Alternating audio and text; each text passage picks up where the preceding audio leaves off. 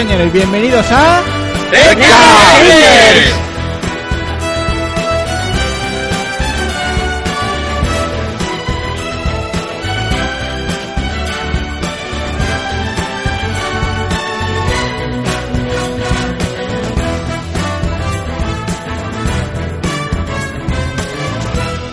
Muy buenas tardes, muy buenas noches, ¿qué tal? ¿Cómo estáis? Bienvenidos a un programa más de Redcast Gamers. Hoy tenemos programa especial, programa muy interesante, muy interesante porque tenemos a dos contertulios que, bueno, nos van a amenizar esta, esta tarde videojueguil, hablando de nuestras cositas eh, de videojuegos, porque nos trae el señor Sergi y la señorita Ana, nos trae el análisis de eh, la expansión del Heart of Thrones de Guild Wars 2. Buenas tardes, buenas noches, Sergio, ¿cómo estamos? Y Ana, Buenas tardes, buenas noches. Aquí estamos, muy bien. ¿con ganas?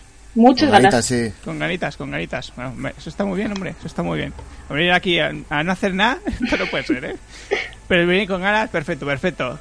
Manu, buenas tardes, buenas noches, ¿cómo estamos? Hola, ¿qué tal? ¿Cómo estamos? Pues muy bien, tío, ¿y tú cómo estás? Pues muy bien, yo he descubierto que mi mal necesario son los juegos competitivos. Todo lo que sea juego competitivo online, malo para mí. Es muy malo para mí. Ah, Si a ti se te da bien el juego competitivo. no, a mí me gusta demasiado el juego competitivo. Ayer Ah. descubrí Hearthstone y me he tirado, pues yo que sé, 7 horas en, en 8 en, pues eso, en menos de 24. Jugando a Hearthstone. O sea que, Sí. en fin. ¿Primeras impresiones? Ah, mm, es más que un juego de cartas, creo yo. A mí me gusta mucho, mucho. Muy, muy divertido. Muy ¿Se divertido. pare... ¿Has jugado al 1? sí, Tema he jugado al uno. Chema, buenas tardes, buenas noches, ¿cómo estamos? Hola, Hola, hola. ¿cómo está ¿Qué tal? usted? ¿Qué ¿Cómo tal? Santi? ¿Cómo estás? Pues muy bien, tío, con ganas de seguir jugando a Falo 4. Ah, ¿Y- y pues usted- nada, hasta aquí qué el tal? podcast de hoy entonces, ¿Y, ¿no? y, y- y usted qué tal? Pues nada, aquí estamos. Yo he jugado un poquito Con ganas de jugar a Falo 4. 4, ¿a que sí? ¿Eh? Con ganas de seguir jugando a Falo 4, ¿a que sí? Mm, Bueno, mm, más bien Uy, con ganas uy. de seguir eh, rejugando el Fallout 3. Porque me lo estoy rejugando, que ya os lo comentaré en la sección que está para eso. Sí. Que sí, bueno, he estado jugando al, al Fallout 3, a la GOTY y tal. Y bueno, está muy bien. Lo único que en Windows 10, eh, simplemente deciros que cuidadín, cuidadín, porque mm, os puede tener. Vamos, hay una serie de errores que pueden hacer que no os lo corra bien. Pero bueno, no sé. Yo he aplicado muchos fixes de esos y al final ya he podido jugar. Pasa, pasa lo mismo con el Jazz Cause, por ejemplo. ¿eh? Con el Jazz Cause 2. O No sea, tanto. que- No, en el, El 3 Fallout la verdad 3 es que es Pero es bastante, que bastante gordo. El Fallout Sí. 3 ya tenía problemas con Windows 7 y Windows 8. Sí. Así que bueno. Bueno, pues Sí, con Windows más- 10 ya. La página de Steam te dice que, que puede correr Sí. en Windows 7, o sea... Exacto, No sé. yo estuve a puntito de comprármelo, pero precisamente por eso dije, bueno, mejor no. Pues es que no tiene ni logros, tío. Ya es una pena, tío. Porque yo lo hice en... Bueno, en- bueno, ya hablaremos de eso. en, que nos estamos viciando. Eh, nos vamos a... Noticias. Vamos allá, ¿eh? Tenemos Vamos. muchas cosas de que hablar.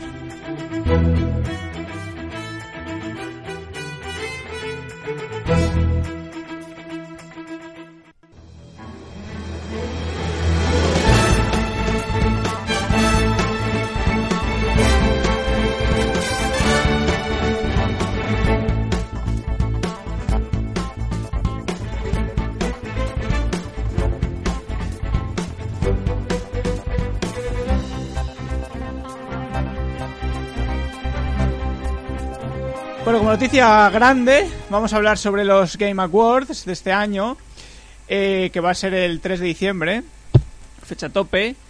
Y eh, bueno, pues eh, vamos a hablar sobre qué juegos están se van a dar en esta en esta convención, bueno, convención. Los nominados. Estas- sí, los nominados eh, a distintas categorías. Hay que decir que, lo, que los jurados y colaboradores de este mm, eh, de, de este evento aquí no, no hay no hay nombre que no conozcamos, ¿eh? Peter Moore está, o sea, ¿quiere Peter Hombre. Moore, vale. Hideo Kojima.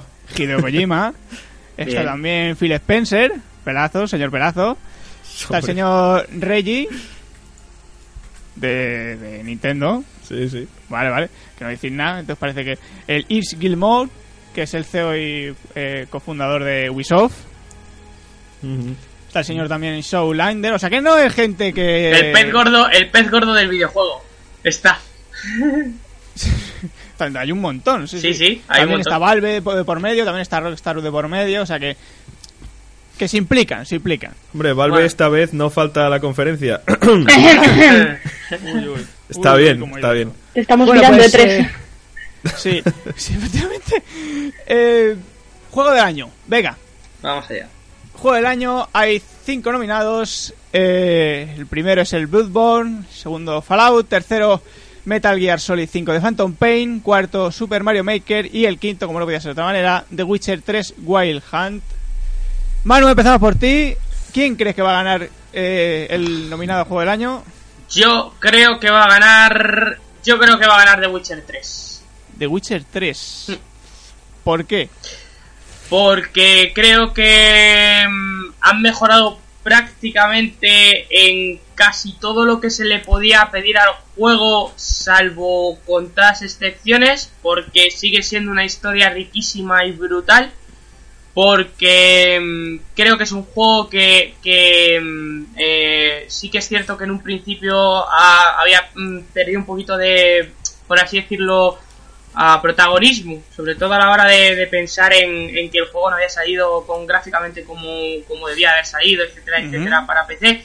Pero al final yo creo que, que ha sido un juego, es un juego que está demostrando que está a la altura de, de bastante pocos juegos en la actualidad. Mucho contenido, muy rico, mm, muy interesante.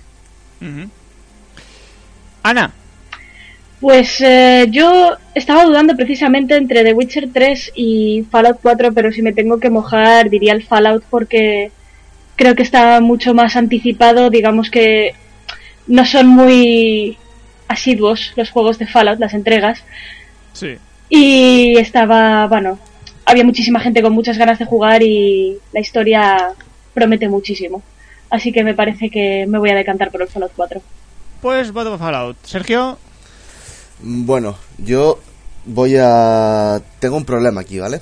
Eso es lo, lo primero que tengo que decir. Tengo un problema porque eh, he jugado ya Fallout 4, he de decir que me he pasado ya la historia principal. Y... Pero también me parece un muy buen juego de Witcher 3 y Metal Gear. Sin embargo, si me tuviese que dar entre lo que he jugado, lo que he podido ver y, y diferenciarlos por las historias, me quedaría con Fallout 4 por el hecho de que la historia de que, pre- que presenta Bethesda es original. Mientras que la de The Witcher 3 es muy buena historia, no lo voy a negar, pero utiliza el trabajo previo de Andrei Sapkowski. Entonces, como esfuerzo y como juego y como historia que te engancha, sin tener el trabajo previo de otra persona, me quedaría con Fallout 4. Muy bien.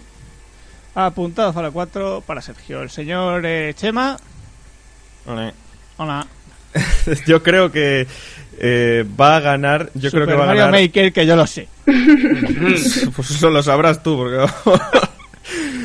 Yo creo que va a ganar. eh, la cosa está entre claramente entre Fallout 4 y The Witcher 3. Ahora, ¿cuál de los dos? A ver, yo creo que ha creado más expectativa Fallout 4. De esa expectativa ha nacido toda esa oleada de haters que se han quejado sobre todo de los gráficos y algunas mecánicas que se le achacan al juego que son casual, ¿no?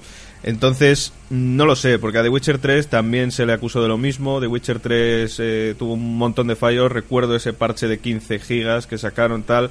No me parecen juegos como tal que, o sea, realmente el GOTI hay que recordar que es que es un, un premio que se entrega, digamos, al, al al menos malo, por decirlo así, ¿no? O sea, no o al mejor también, como lo queramos ver, pero lo que quiero decir que ninguno de los juegos me parece a mí que esté lo suficientemente pulido, que sea lo suficientemente bueno como para mm, destacar de entre todos los demás. Lo que pasa es que si entre todos los demás tenemos Call of Duty, si tenemos, mm, en fin, que ahora lo que mueve la industria para mí son los indies. Pero bueno, yo creo que la cosa está entre esos dos. No me quiero mojar.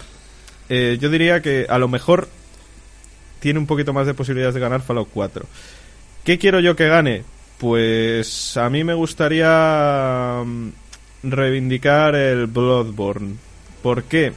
Porque es una mecánica que me parece súper acertada, que tienen que explotar más y que de hecho si, si juntan digamos más estilos de juego en, eh, con esas mecánicas me parece que puede salir de ahí un juego súper completo y además tiene un arte impresionante la verdad así que no sé yo me quedaría con el Bloodborne de momento por lo que he jugado ¿eh? Pues nada, pues. Eh, pues ha quedado. Yo me voy a ir por Fallout 4, voy a tirar de corazón, ¿eh? O sea, no. no. Así va a ir la cosa. Entonces, The Witcher 3 Manu, Fallout 4 pues Ana, Sergio y yo, y el Bloodborne para el señor Chema. De Metal Gear y Super Mario ni hablamos. No, Hay pa- que- no parece que. Hay que reconocer Que también tener. que son todos buenos juegos, ¿eh? O sea, eh, puede Sí, sí, sí, parecer sí. que ahí desentona mucho Super Mario Maker, pero Super Mario Maker No. es un juego que... Con un potencial increíble. Efectivamente, tiene un potencial muy tremendo y muy distinto. Ah, hay que darle el mérito a Nintendo de haberse colado entre sí, tantos AAA con un juego diferente. sí. como siempre hacen En algún. A ver si os acordáis vosotros, en algún The Games Awards, eh, ¿no ha habido algún título de Nintendo? sí hombre claro que ha habido que hayan ganado ya no lo sé No, pero, no, que hayan ganado no. Pero en todos los Game Awards ha habido un título de Nintendo. nominados en alguna categoría Eh, no, vamos en juego del año. en juego del año ah, eso ya no lo sé Eso habría que revisarlo. Habría que revisarlo porque es que no sé. no me suena, ¿eh? O sea, no me suena Habría que revisarlo. a primeras. Después ya me darán en la cara con datos, pero... Ujú. Habría que buscar el dato. Chema, si te puedes. Si puedes buscarlo mientras seguimos con las siguientes. sí hombre sí Gracias, tío. Eh, desarrollador del año. Vamos con los, con los nominados: Bethesda, CD Projekt Red, From Software, Kojima Productions y Nintendo. Los mismos que juego del año, pero siendo desarrolladores. O sea que, que no hay que no hay otra. En fin, eh, venga, Manu. Uf, pues. mm, pues yo voy a seguir tirando para el The Witcher. Yo creo que va a ganar CD Projekt. Tres cuartas de la misma, porque creo que dentro de que dijeron que gráficamente el juego no ha sido lo que al final vimos en aquel momento, etcétera, etcétera. Yo creo que sí que lo han ido puliendo poquito a poco, que al final ha quedado un juego extraordinario. Y porque mm, Mm, sí que es cierto que dijeron que no iba a haber DLCs, pero es que tampoco son DLCs, son expansiones. Y son muchísimas horas de contenido y de contenido además bastante, bastante bueno. Así que yo voy a tirar por CD Projekt. Muy bien. Ana. Pues yo la verdad es que no sabría qué decir porque soy amiga de los juegos, no tanto de las compañías, pero eh, no sé, bueno, creo que lo lógico es que si apoyas a un juego, apoyes también a la compañía, así que voy a apoyar a Bethesda en este caso porque, bueno, ya llevaba la gente mucho tiempo pidiendo este juego en concreto Ujú. Y estaba bien que se hayan tomado su tiempo para intentar, por lo menos, intentar eh, cumplir las expectativas que se habían puesto, ¿no? aunque siempre Sí. es muy difícil alimentar las expectativas. Sergio. Vale. Eh, Me gustaría hacer antes una mención a que yo, si hubiesen dejado hacer eh, Metal Gear a, Ko- a Kojima Productions todo lo que ellos querían hacer, mi voto sería indudablemente para ellos. Me Mm. refiero a su Claro. dis- dus- discusión interna. Sí, con- por la discusión Sí. interna con Konami, con el problema. etcétera. sí. Sin Sí, embargo, ahora con datos sobre la mesa, yo aquí veo dos compañías que han sacado bastantes juegos, o sea, más de un juego eh, en el año que para mí son Nintendo y Bethesda. Mirando los nominados y las nominaciones, tengo a esas dos mismas con, con juegos que han conseguido colar en la misma lista del Game Awards. Pero me quedaría en este sentido con eh, Bethesda por Fallout 4 y su, digamos, su juego para quitar el gusanillo a los que esperaban Fallout 4, que es el Fallout Shelter. Sí. Ah, claro, también, sí. Mm. Entonces me quedo con, con Bethesda, por, por eso de haber incluido dos juegos dentro. Porque a, a Nintendo se le puede decir que está metido el, el Monster Hunter, pero no es exclusivamente de Nintendo tampoco. Entonces, bueno, eh, prefiero dárselo a alguien que tengo en concreto que esos dos juegos son suyos y son trabajo suyo, o sea, Bethesda. Muy bien. Chema.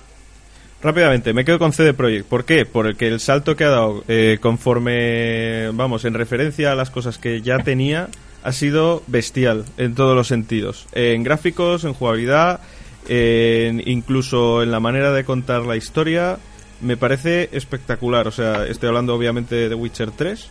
No, ¿por qué no, no comparto, digamos, este, esta lógica que empleabas tú, Ana, ahora mismo de votar la misma, la misma desarrolladora? Pues porque me parece que From Software no tiene nada que hacer en comparación al trabajo que ha hecho CD Projekt. Pero Mm, antes he apoyado el otro título porque simplemente me gusta más, básicamente. Pero en cuanto al trabajo que hay detrás, como compañía, la que más se lo ha currado, la que es más amigable con el usuario, la que más se ha currado luego el, el post lanzamiento, con un montón de parches, escuchando al público, tal. Sin lugar a dudas, me quedo con CD Projekt por todo eso. Pues mira, yo lo de escuchar al público y todo eso, me voy a inclinar por Bethesda. ¿Vosotros os acordáis de la conferencia que dio? Sí. O sea, ¿En el E3 te refieres? el E3. Sí. Cuando. Cuando Fue la trajo mejor, todo, vamos. Trajo todo, mejor trajo. Doom, trajo. Hmm. Trajo el Fallout 4. La manera de presentarlo, la manera de, de- de incentivar a la gente, ya con el Fallout Shelter, por ejemplo, con. Con que en ese mismo momento iban a sacar el Fallout Shelter para iOS, es todo ya y a, a cinco meses o cuatro meses vista ya iba a estar el juego. O sea, no, no, se, no iban a tardar un año más en sacarlo, que es lo que normalmente suelen hacer en estas conferencias. Entonces eso me pareció un toque, decir, joder, se lo están currando para que en este mismo año ya lo saquen. Y eso a mí, a mí Sí. me gustó mucho. ¿Qué quieres que te diga? Que venían con los deberes mucho. hechos. Ve- Efectivamente, venían con las cosas ya hechas y con las cosas ya no terminadas porque el, el juego se terminó hace 3, 4 semanas. Tres o eso. semanas y pico. Y. Pero corrigiendo bugs y cosas de esas. Pero ya sabían cuándo lo iban a lanzar, no se iban a tardar un año o año y medio en sacarlo. Y eso a mí me pareció vamos, un pelotazo. Aparte de cómo lo presentaron, que me pareció sensacional. Aparte de Pitboy y todas estas cosas que ya sabes que los fans de Fallout nos mola un montón. Así que yo me quedo con Bethesda también por cómo, por cómo he hecho las cosas. Eh, siguiente, mejor juego independiente. Este va a estar guay. Eh, venga, nominados: Action Verge, Her Story, Ori and the Blind Forest, Rocket League y Undertale. ¡Buh! Hay tralla aquí, ¿eh? Eh, Manu, venga. Sin dudarlo, sin dudarlo, el Rocket League. Sin dudarlo, vamos. Vaya un juego, o sea, ¿quién, quién nos iba a decir a nosotros? ¿Qué? Y, y tan, Con, tan sencillo. con o sea, que es que- sinceridad, como una cosa tan absurda, de verdad, como coches que se mueven para todos los lados y un balón con dos porterías puede ser tan increíblemente divertida. Pero increíblemente divertida. Pero es un juego extraordinario, hecho mm, francamente bien, con unas mecánicas súper simples, súper Sí. sencillas, y un, un juego que es eh, eh, muy funcional, y es un juego muy, muy divertido, muy divertido. Eso unido también a mm, el constante, em, eh, mm, por así decirlo, eh, goteo de cositas nuevas que van sacando. Que sí que es cierto que ha habido algún DLC que otro, que bueno, mm, se puede malinterpretar un poco más que menos, pero que para Navidades, por ejemplo, van a sacar contenido gratuito con una pista de hielo, con otras muchas cosas. Creo que es un juego muy divertido, que es un juego súper sencillo, súper sencillo, y creo que es un juego, un juego que tiene muchos puntos a favor, que, que, que yo creo que ha, ha estado a la altura de lo que de lo que ha merecido este año. Creo que es un gran juego, eh, Rocket League. O sea que yo creo que, que es el. Yo me quedo con él, con el Rocket League. Ana, Pues yo en, en este caso me voy a quedar con Undertale por volver al juego de rol más tradicional y por la gran capacidad de decisión que tienes, por la historia y sobre todo porque me parece muy meritorio que esto lo haya hecho casi en exclusiva una persona. Sola. pues sí, siempre es de, de elogiar. que un pavo haga, haga un solo un juego. Sergio, Yo me voy a quedar también con Undertale, porque tiene mucho mérito que lo haya hecho una persona sola. Eh, Ha conseguido captar el, el RPG añadiéndole humor, añadiéndole capacidad de decisión, eh, ramificación en las historias, ha, que- ha hecho que la gente, porque se ve en, en la red que la gente ha cogido cariño por sus personajes, le gustan sus personajes, y mucho más importante, un juego hecho con gráficos eh, retro, que recuerdan en muchas ocasiones a los clásicos juegos de Game Boy. Y que se ha hecho, como se ha dicho antes, con una persona en solitario. eh, hay que dar el dato de que ha alcanzado el número uno de Metacritic. Toma ya. Es el juego con mayor Metacritic por el momento, 93 puntos de Metacritic. Por encima de dos juegos, eh, o sea, por encima de todos los juegos, pero a destacar sus cercanos competidores, que hay dos en los que están en el Game of the Year, que son Metal Gear Solid 5 Sí. Y The Witcher 3. Por tanto, eh, para mí es indudable que Undertale se merece por lo menos este este título, el del mejor juego independiente de- del año es para él, es para Toby Fox. Muy bien. Eh, Chema. A ver, mi opinión en este aspecto es muy limitada, porque yo simplemente he jugado a Lori, como ya sabéis. Entonces, yo por lo que sé de los juegos, desde luego Lori no tiene nada que hacer en contra del Undertale. Los demás, la verdad es que no me parece que sean juegos ni siquiera... Bueno, Her Story puede estar bien, pero que vamos, que no... No me parece nada tampoco del otro mundo. Yo, si me tengo que decantar por mi poca experiencia, me decantaría por Undertale, por lo que sé, porque es que la verdad es que parece un juego magnífico, pero es que no lo puedo juzgar, de verdad. Así que mm, aquí opinión muy a medias o un cuarto, porque vamos, la verdad es que no, no puedo opinar con conocimiento de causa. Pero me quedaría con el Undertale. Chema, interrogación. Vale. Sí. Pues yo me quedaría con el Her Story. ¿Qué quieres que te diga? No sé si habéis jugado al Her Story o si sabéis algo de él, pero es un juego atípico. No sé si se puede llamar juego, porque aquí digamos que no, no es un juego al uso. Es de ir visionando unas- unos vídeos de, de la policía, de una tía, que... em, bueno, y tienes que descubrir el asesinato de, de un chaval, de un tal Sam, no sé qué era. Y la manera de jugarlo, ya te digo, viendo los vídeos y escudriñando y haciendo tu detective, me parece de, de 10 esta manera de contar historias. Y porque no está el, el de Beginner's Guide, que si no, en, la, en la lista. Si no, sí le ponía. Así que mi voto es para, para Her Story. ¿Qué quieres que te diga? Venga, siguiente y último. Mejor creación por los fans. Por los fans. Vamos a ello. GTA V Targets. Portal Stories Mel. Real GTA. Y Twitch Player, Plays Dark Souls. Manu, empezamos por ti. Ah, bueno, no sé qué decir. Yo quizás me quedé con con el con el mm, Real GTA. Por por porque quién no quién no quién no ha querido alguna vez? ¿Quién no? Seamos francos, ¿quién no ha tenido alguna vez un ataque de locura transitoria, por favor? Y ha dicho, "Vamos a coger un bazooka y a hundir coches" y esas cosas.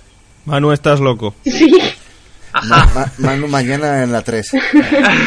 totalmente.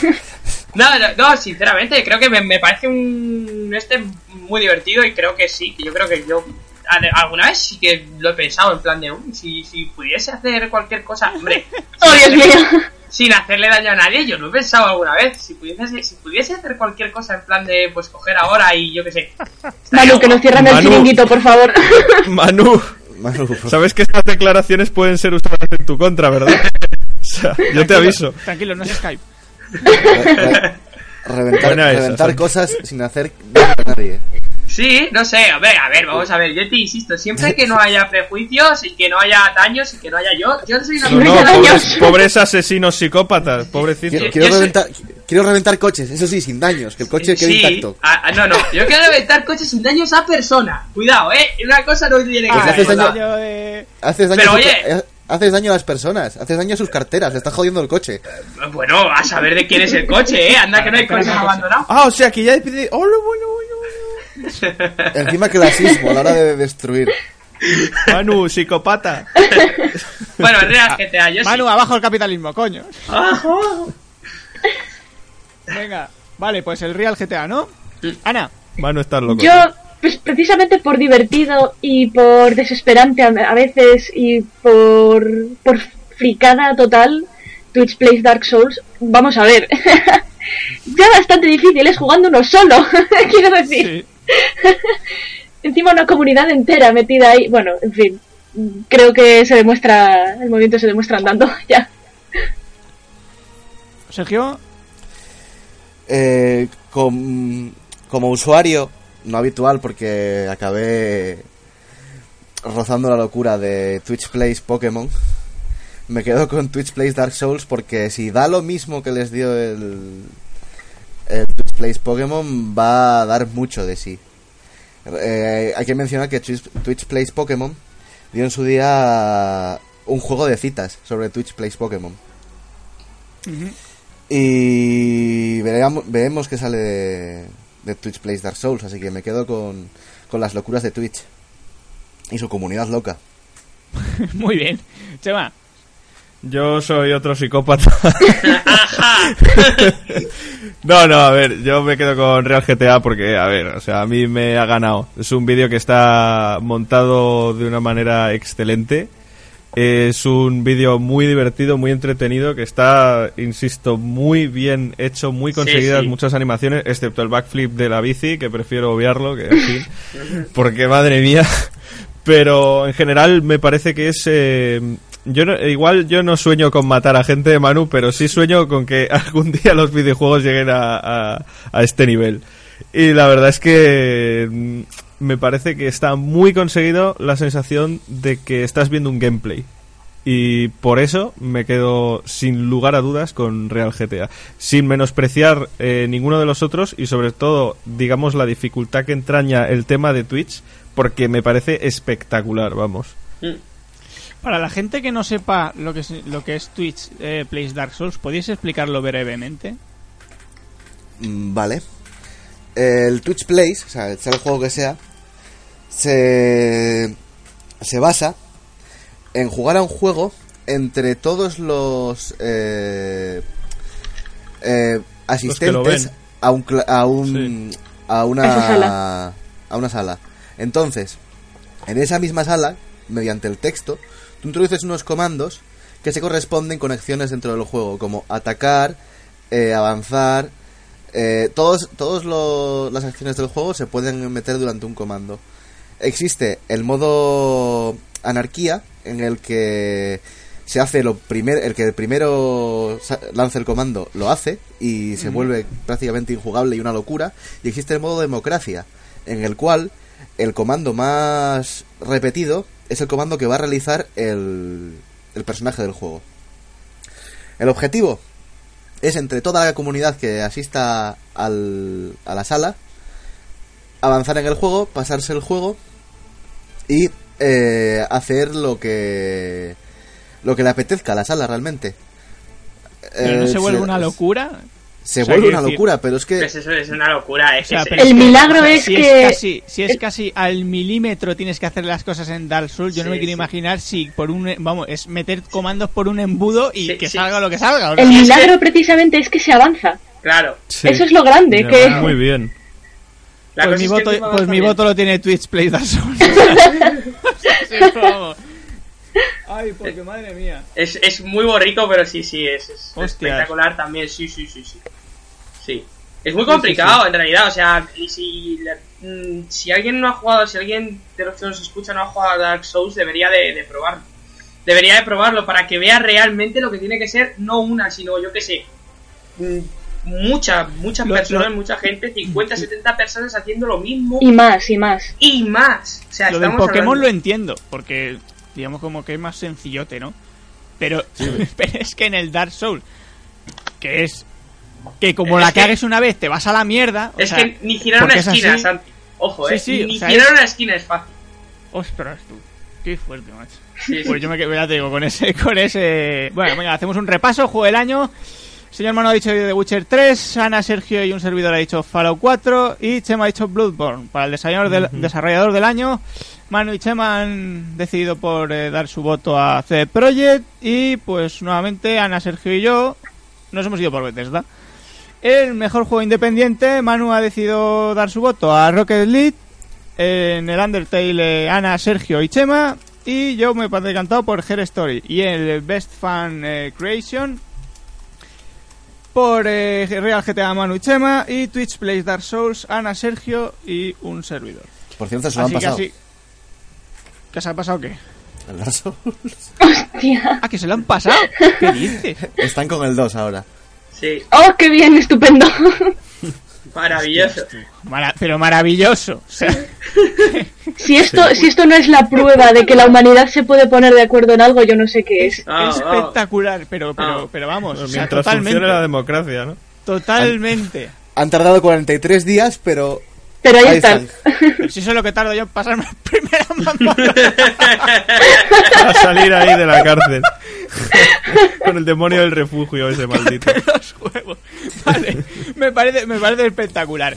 Venga, pues eh, seguimos con las noticias. Manu, creo que tienes por ahí eh, un juego de Wii U que va a ser free to play. Sí, a ver, em, Devil's Third, vamos a hablar de Devil's Third porque va a llegar a, en- a Japón, ¿eh? A Japón eh, el próximo enero. A ver, eh, yo espero que llegue a Europa, es un buen juego el Devil's Third, es, es un juego un poco ah, desenfadado sobre pues lo que es la, la acción más pertinente de un tío que puede coger prácticamente cualquier cosa para partirle los morros a otro.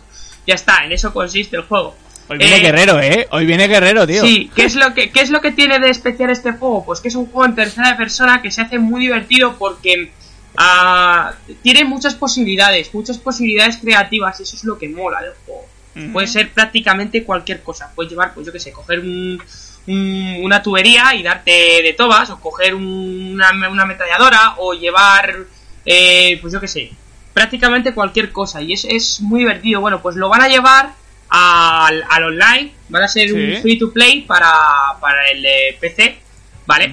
Eh, que va a salir entre el 27 de noviembre y el 1 de, de diciembre, que va a ser donde se van a desarrollar las primeras pruebas. Yo soy de los que está seguro que va a venir a Europa. Seguro, además. Porque es un juego, ya digo, súper desenfadado, súper divertido y que yo creo que haciendo las cosas bien debería de funcionar bien. No lo sé. ya- o sea que...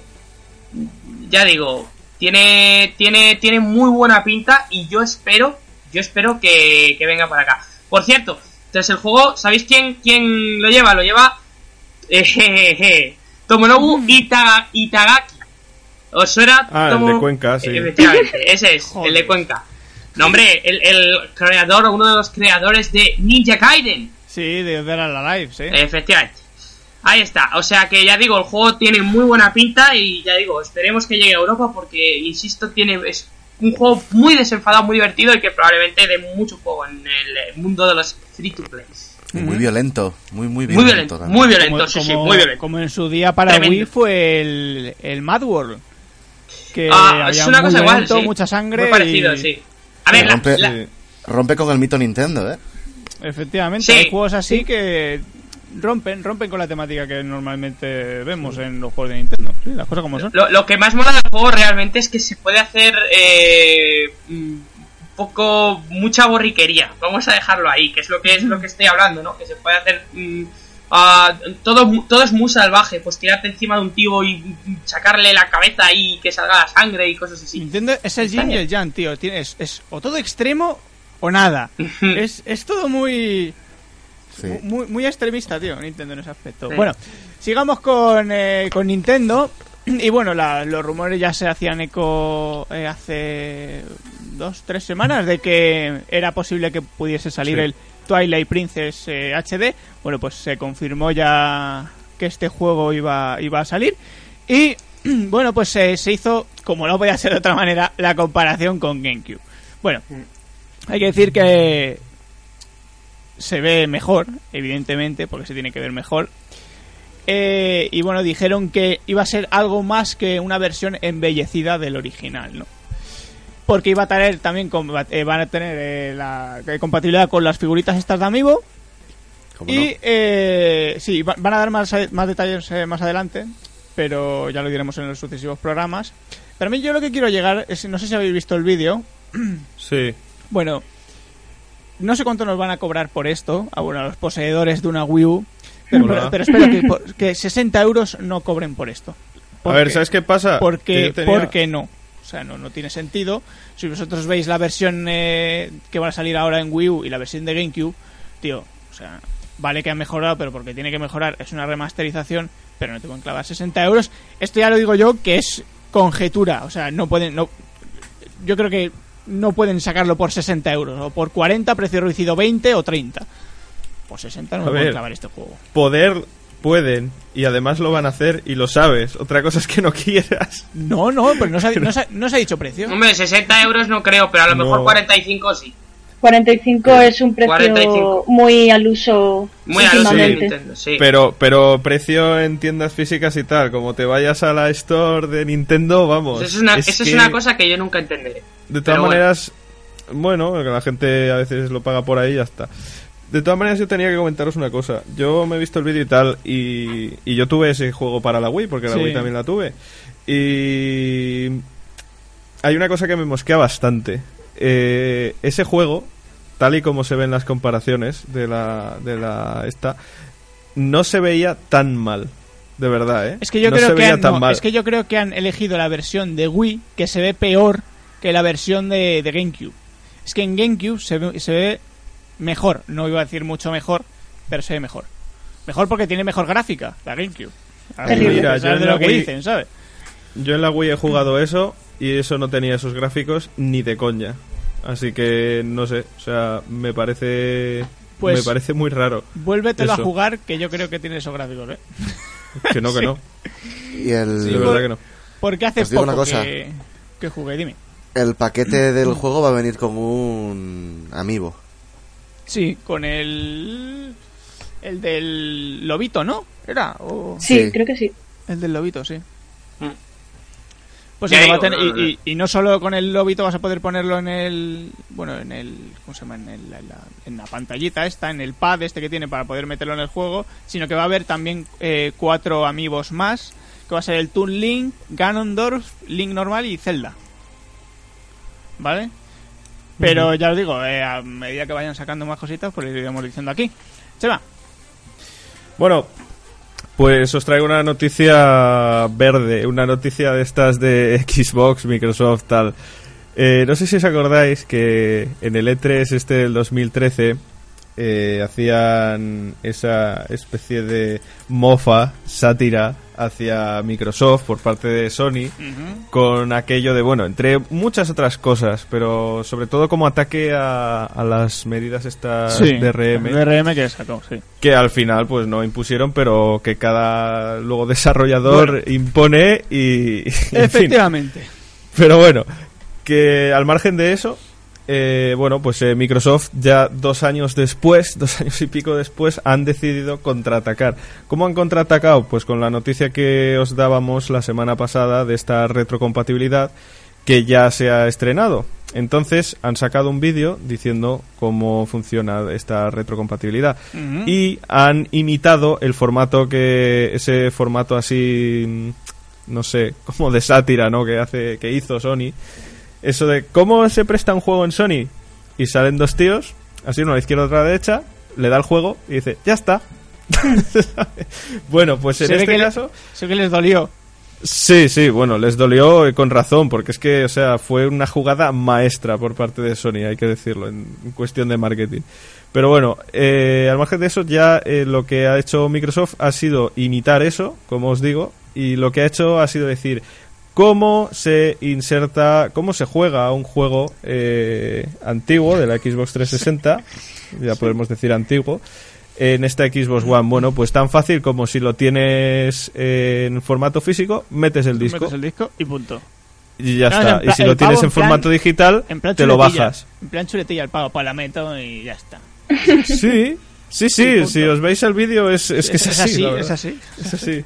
Han elegido aquí los alter egos de Zac Efron y tal en High School Musical. Pero bueno, eso es otro tema. Que mm, la cuestión es esa. Luego además... Sin eh, smoking blanco. Hay que decirlo, que a ese tío le queda muy Luego bien. además... Y la chancla Sí. también. Queda genial, sí. luego además de eso eh, dijeron que bueno en estos juegos que los teníamos en formato digital también los podíamos disfrutar offline una vez te los descargas pues los puedes disfrutar offline entonces eso igual lo ponen digamos como contrapartida a la posible versión que haga PlayStation 4 con Gaikai. Y bueno en general yo creo que ha sido una técnica que que bueno les puede aportar algún beneficio.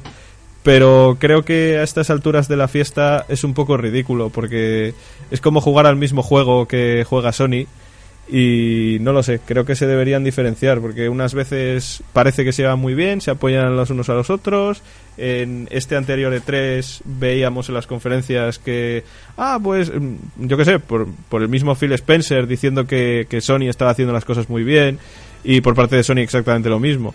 Entonces, no lo sé, estas cosas yo son cosas que, bueno, ah, existen, pero no acabo de entender porque no sé a quién quieren convencer con este tipo de anuncios.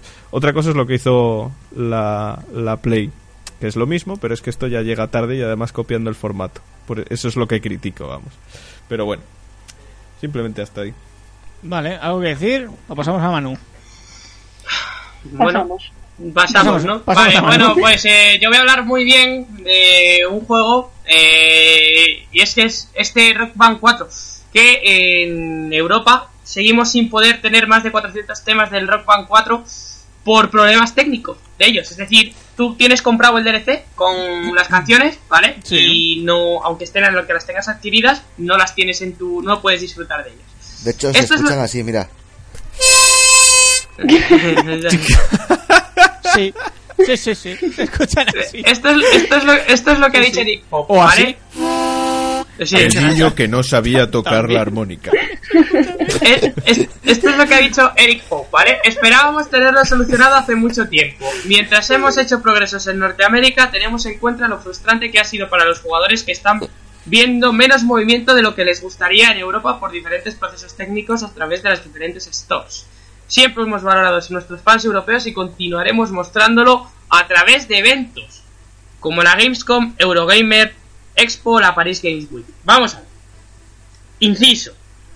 Yo entiendo que a vosotros os guste enseñaros, enseñarme o enseñar en general que el juego eh, está muy bien, porque el juego está muy bien. O sea, yo he jugado a Rock Band y está bastante bien. Pero de eso a seguir valorando a los fans europeos a base de eventos en vez de arreglar el problema, Exactamente.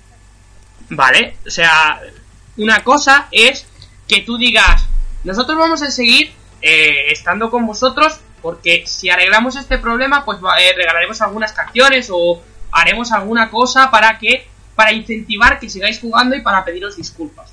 Pero de eso a que tú me digas, siempre hemos valorado a nuestros fans europeos porque hemos enviado nuestro juego a las diversas conferencias que ha habido en Europa, con todo De el tercera, cariño, de tercera, con todo de el cariño, mal vamos. Con todo el cariño mal vamos. Así que nada, mal por Harmonix, eh. Lo digo de verdad. Mal por Hombre, Harmonix porque. Por porque no Harmonix. Está clarísimo. en fin. Sí, sí, mal, mal por, Pero mal bueno, por Harmonix. No puede ser. Eh, o sea, no puede es ser. que a estas alturas eh, no puede ser que te ofrezca una compañía un producto, más todavía cuando estás pagándolo y ese producto no lo recibas adecuadamente por problemas de ellos. Eh, vamos, es que esto tendría que estar superadísimo ya. Mm. Sí, sí, absolutamente de acuerdo. Aparte que es que yo no, no- o sea, yo entiendo que tú puedas tener un problema técnico, pero luego establecer una comparativa de nosotros os prestamos atención o nosotros nos estamos moviendo para que lo tengáis eh, yendo a conferencias, o sea, es que no, no, no, no tiene sentido ninguno. O sea, no tiene sentido ninguno, pero bueno, Es que son En fin. unos cachondos. en fin, Hay que quererlo. en eso queda. Bueno, hay que hablar de una actualización en la siguiente noticia que a mí la verdad es que me ha dejado perplejo y yo creo que a Chema y a Rubén, que son quien- quienes sé que tienen este juego, Sí. pues les ha parecido que está, que está muy bien. Bueno. Eh, ha metido planetas en el Space Engineers. La gente que en el Space Engineers está diciendo, joder, Dios, es que eso no se puede hacer naves. Bueno, coñazo. Bueno, pues ahora hay planetas. Y, y las cosas y las cosas como son. Está muy bien, ¿eh? Está muy bien. Eh, no solo tiene planetas, sino tiene también eh, lunas, por ejemplo, o asteroides Sí. se pueden destruir Y yo creo que la gente está tardando ya en hacerse la propia estrella de la muerte, tío. o sea, tengo ganas, tengo ganas de verla. Eh, es gratuita la actualización y, y está en Early Access todavía, ¿no? ¿Se llama? Sí, Está en Early Access. sí. Pues, pues que sigan así, macho. Bien topa para toda vela, ¿eh? Por supuesto. Ya, señor. Mira, Sí, señor. Por mi, por mi experiencia te, te cuento. Vamos a ver, tiene esta transición del espacio a, a, digamos, a la corteza terrestre. Esa, Sí, vuelo o sea, a- y vuelo vuelo atmosférico. sí. Sí.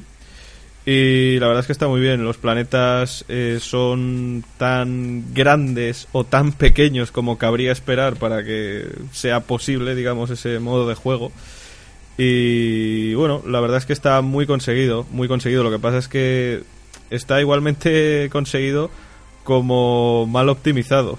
Está muy, muy mal Mm. Por eso optimizado. te he dicho Yo lo, tengo- de, lo del Sí. Early Access, que habrá que todavía pulir código.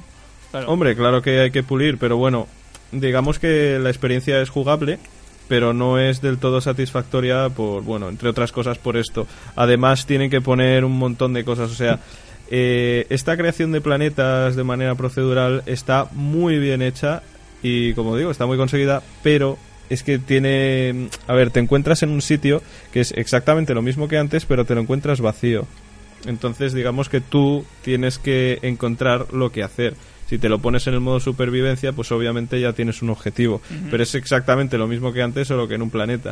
Es como Entonces, a la gente el- que no le guste modo- eso. El modo de objetivos es como el de IZ, que los, los, los objetivos te los pones tú.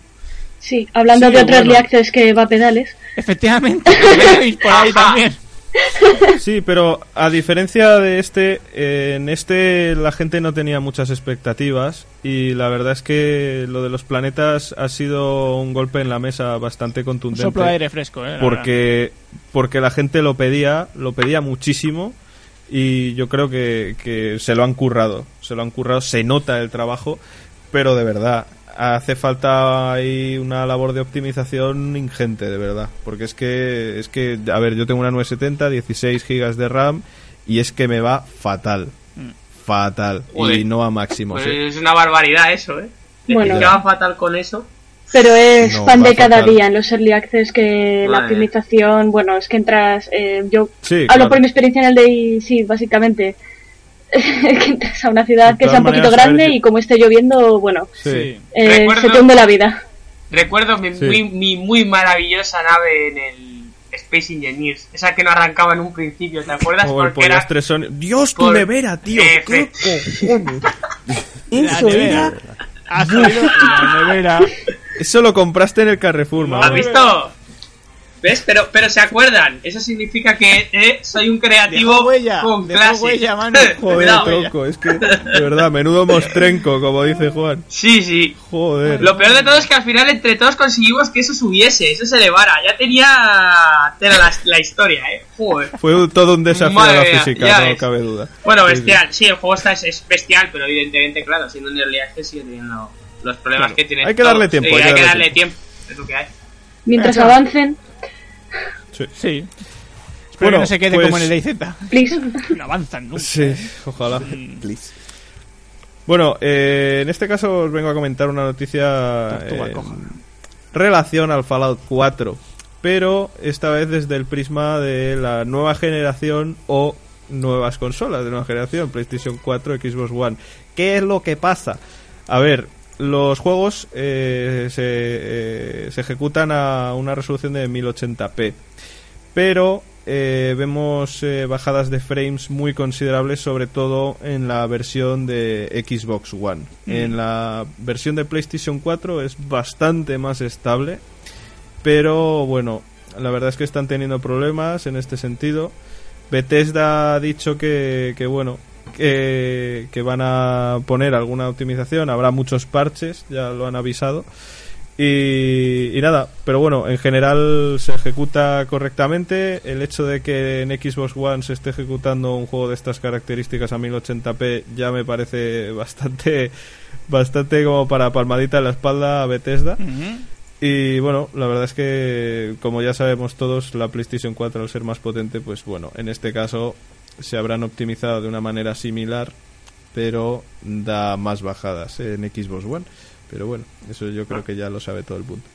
Así que nada, simplemente eso. Muy bien, Manu. Bueno, vamos a hablar un poquito de Bungie, porque la verdad es que hay una medida bastante chula que va a poner en eh, Navidades eh, en, eh, en Liza. Y es que Sí. va a hacer una cosa similar al eh, Recruit a Friend de World of Warcraft. Eh, no sé si, lo habéis, si habéis eh, utilizado alguna vez esta, esta medida, por así decirlo. Lo que hace, eh, lo que lo que quiere decir Bungie es esto, ¿vale? Eh, ojo, ¿vale? Quizás si tienes un amigo eh, que reciba Destiny, mm, lo puede recibir estas navidades. Quizás incluso la persona eh, que se lo va a regalar va a comprarlo en una tienda cercana donde vives tú. Si tratas de enseñarles el camino a la cima de la montaña, tendremos nuevas recompensas para reconocer vuestros servicios como guardián del parvulario.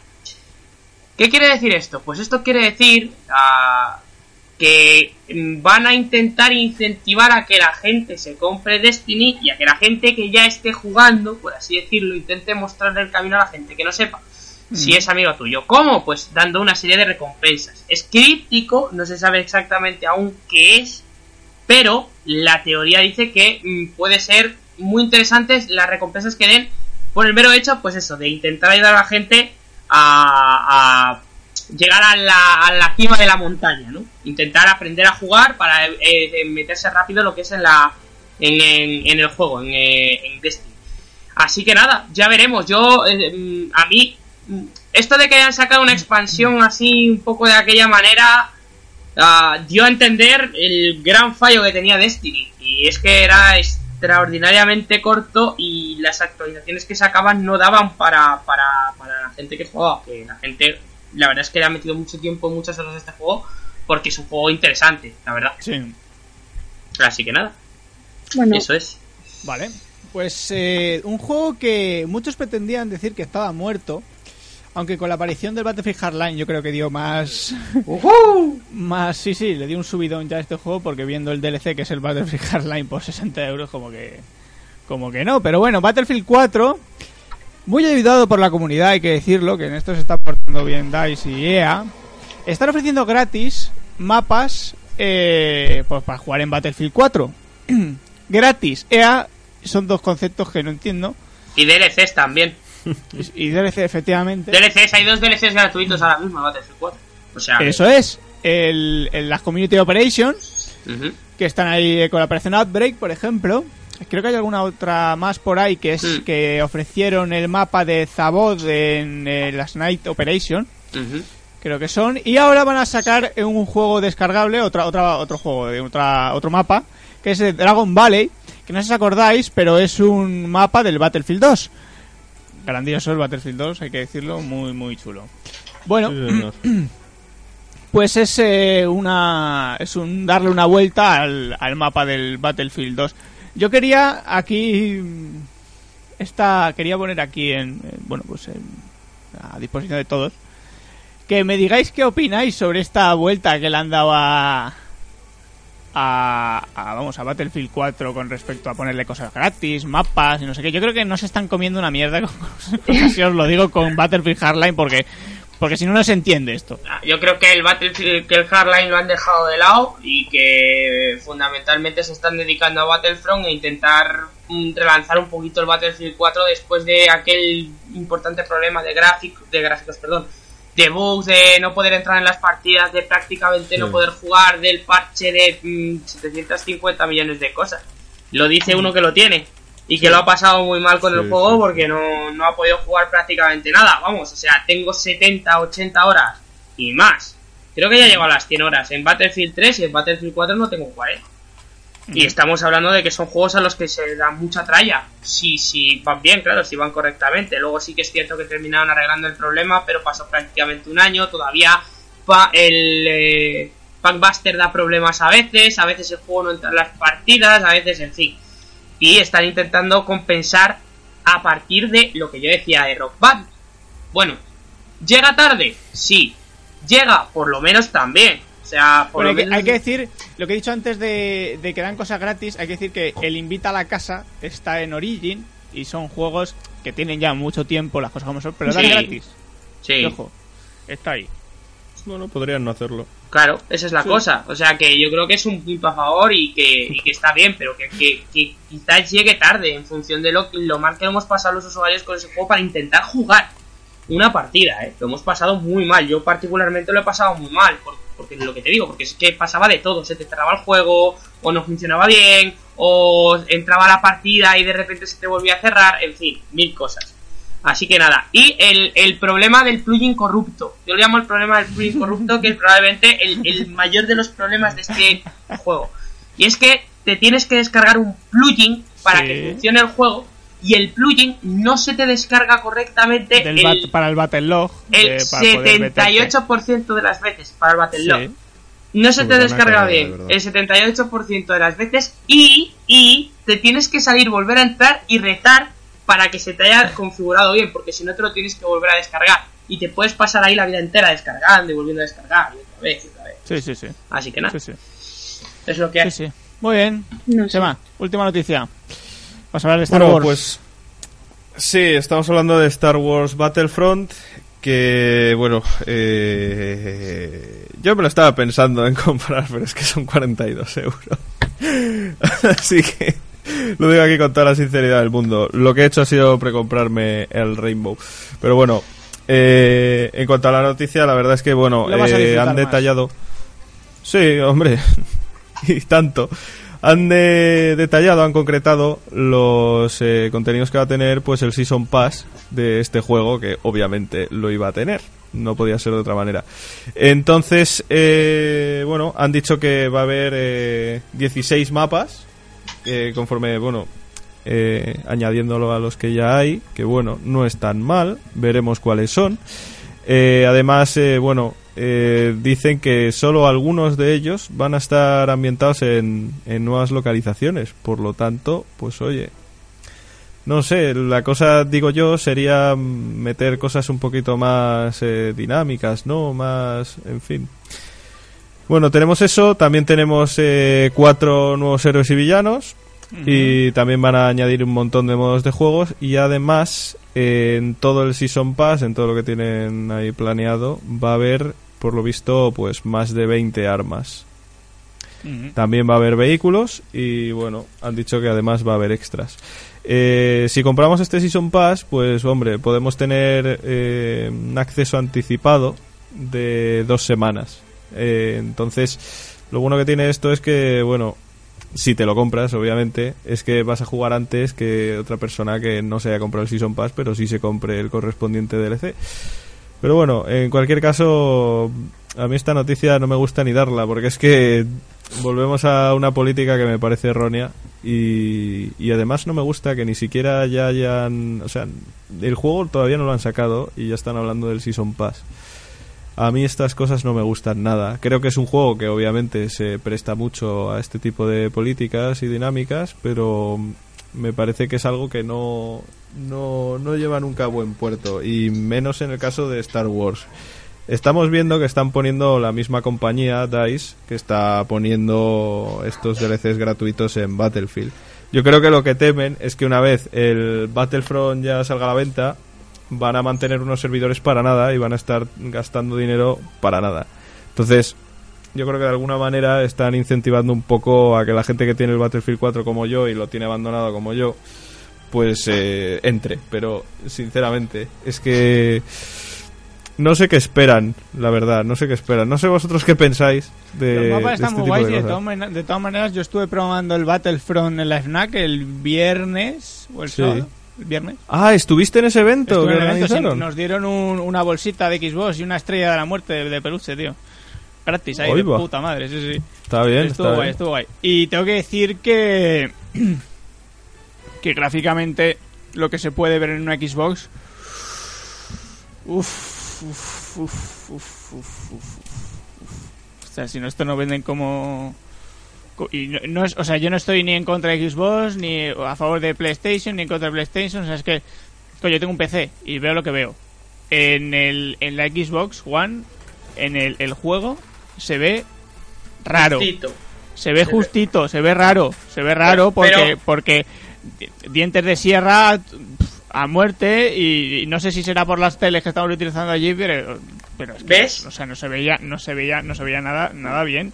O sea, vale que se nota, vale que se nota que, que sí que sí es un salto gráfico interesante, Pero es que no tiene nada que ver como yo lo juego aquí con una 660, o sea, es que no tiene nada que ver. Retrotraeros al podcast en el que os conté lo que había estado viendo en el evento de Microsoft. Sí, sí, sí, sí, sí, sí, sí, sí. Punto. Ya Sí, está. sí, Es lo que hay. sí, sí. Así que nada. Y nada, última noticia de las noticias. Bueno, eh, Manu, te toca a ti. rápidamente, simplemente decir que The Division permitirá tener hasta cuatro personajes por cuenta. A ver, la cosa es que eh, en The Division eh, te van a poder permitir elegir el personaje que tú quieras jugar, ¿vale? Para poder llevar, pues por así decirlo, una serie de personajes, pues por si tus amigos se lo compran más tarde o no. Dicho lo cual, a mí me surge la duda permanente de si yo soy nivel 27 en The Division, pongamos que existe, y tú eres nivel 3, Sí. mm, yo no voy a poder llevar mi personaje de nivel 27 siendo tú un personaje de nivel 3. Pásame un poco de niveles, muchacho. No, yo por pregunto. favor. Que yo sí, que sí. pregunto. Esa es la cosa. O sea, si realmente el motivo por el cual se van a poder crear cuatro personajes es porque tú no vas a poder ir con un personaje de un nivel alto con otra persona de un personaje de nivel bajo. mm, Que sea más difícil, vale. Ya. pero que digan el Ya. por qué, en fin. Nada más que eso, decir eso, que son cuatro, cuatro personajes los que vamos a poder llegar a tener en The Division, que es un juego que todo el mundo está esperando y que cada vez más, yo creo, todos estamos pidiendo. Sí. Se le teme más que a un nublado. Dicho así, Sí. claro. Sí, sí, ¿A sí, un, sí. bu- a un burlado? ¿Cómo? a un nublado. A un nublado, Vale. Eh, nos vamos al análisis de Hearth of Thrones de la expansión de Guild Wars. Venga.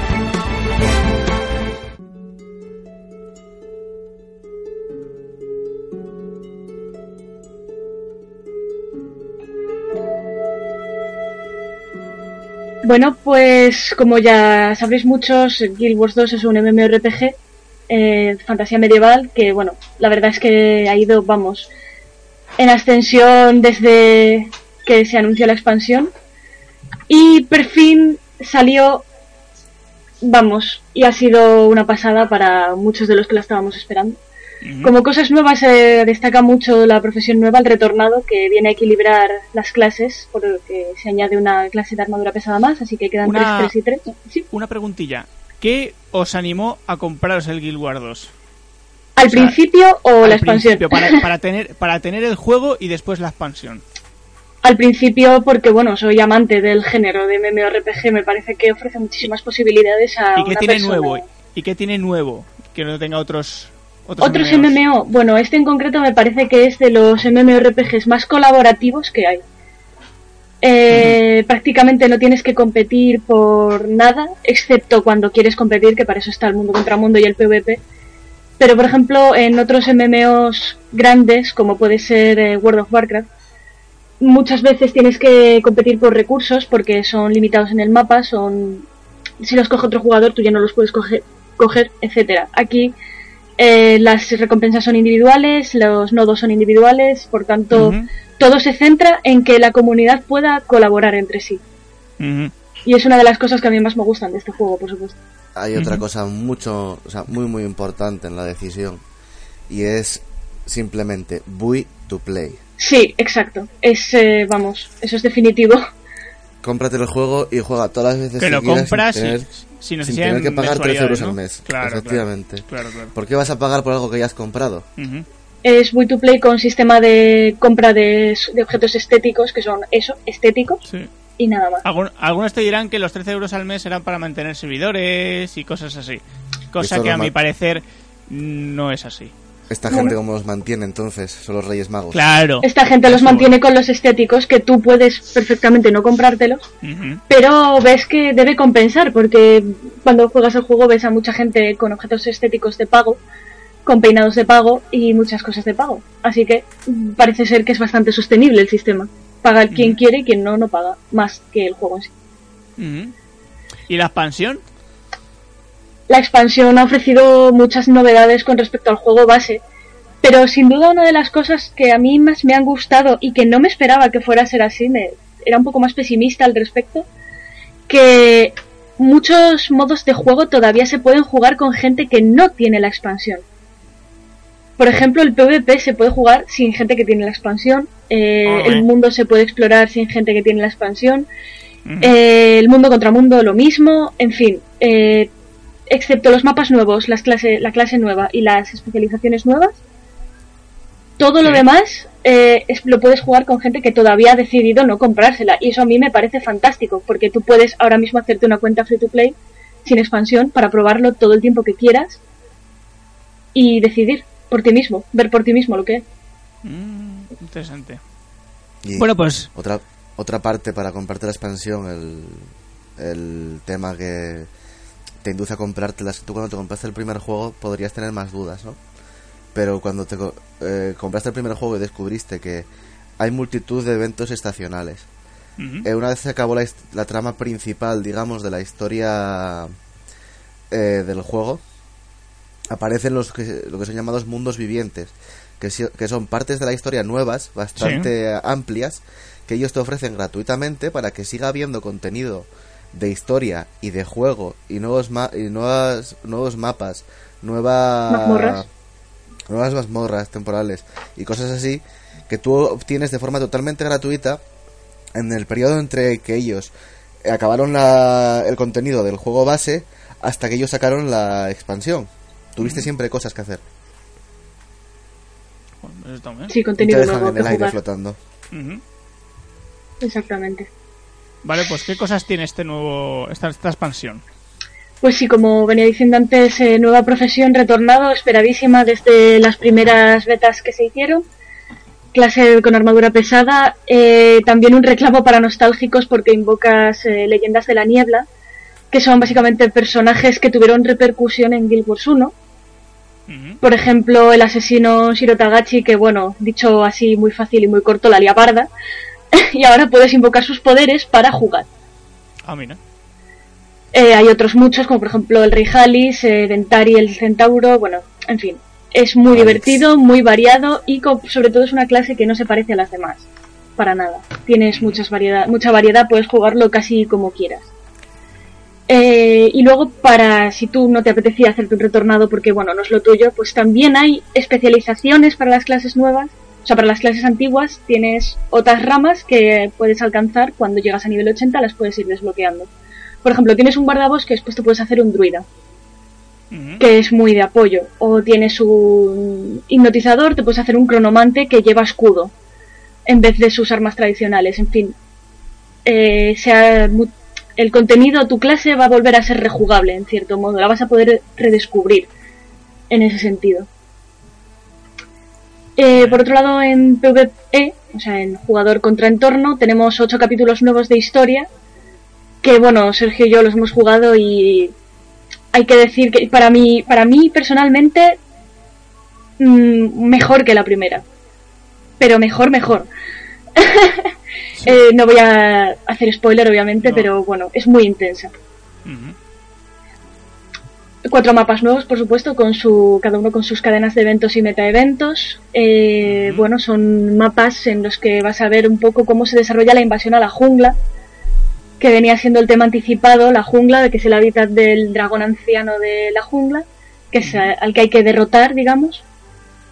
Y esto enlaza directamente con el sistema de dominios, que van a ser unas habilidades que puedes desbloquear donde antes ganabas experiencia que iba a ningún sitio, básicamente, ahora vas a ganar experiencia para desbloquear unos dominios que mejoran tu cuenta. Eso es interesante, solamente los tienes que desbloquear una vez por toda tu cuenta. Y te mejoran, te mejoran eh, aspectos, por ejemplo, puedes eh, hacer uso de boost en la jungla, puedes hacer uso de boost en los fractales de la niebla, que son las mini mazmorras que ya estaban en el juego básico. Puedes hacer, eh, puedes tener mejoras eh, a la velocidad en ciudades principales, en fin, esto es muy variado. Sí. Y cuando las consigues todas, pues básicamente lo que obtienes es una, una, una cuenta mejorada con respecto a la gente que todavía no los ha desbloqueado. Luego, otra novedad. cuanto- ¿Eh? Sí. una, una preguntita. En cuanto a.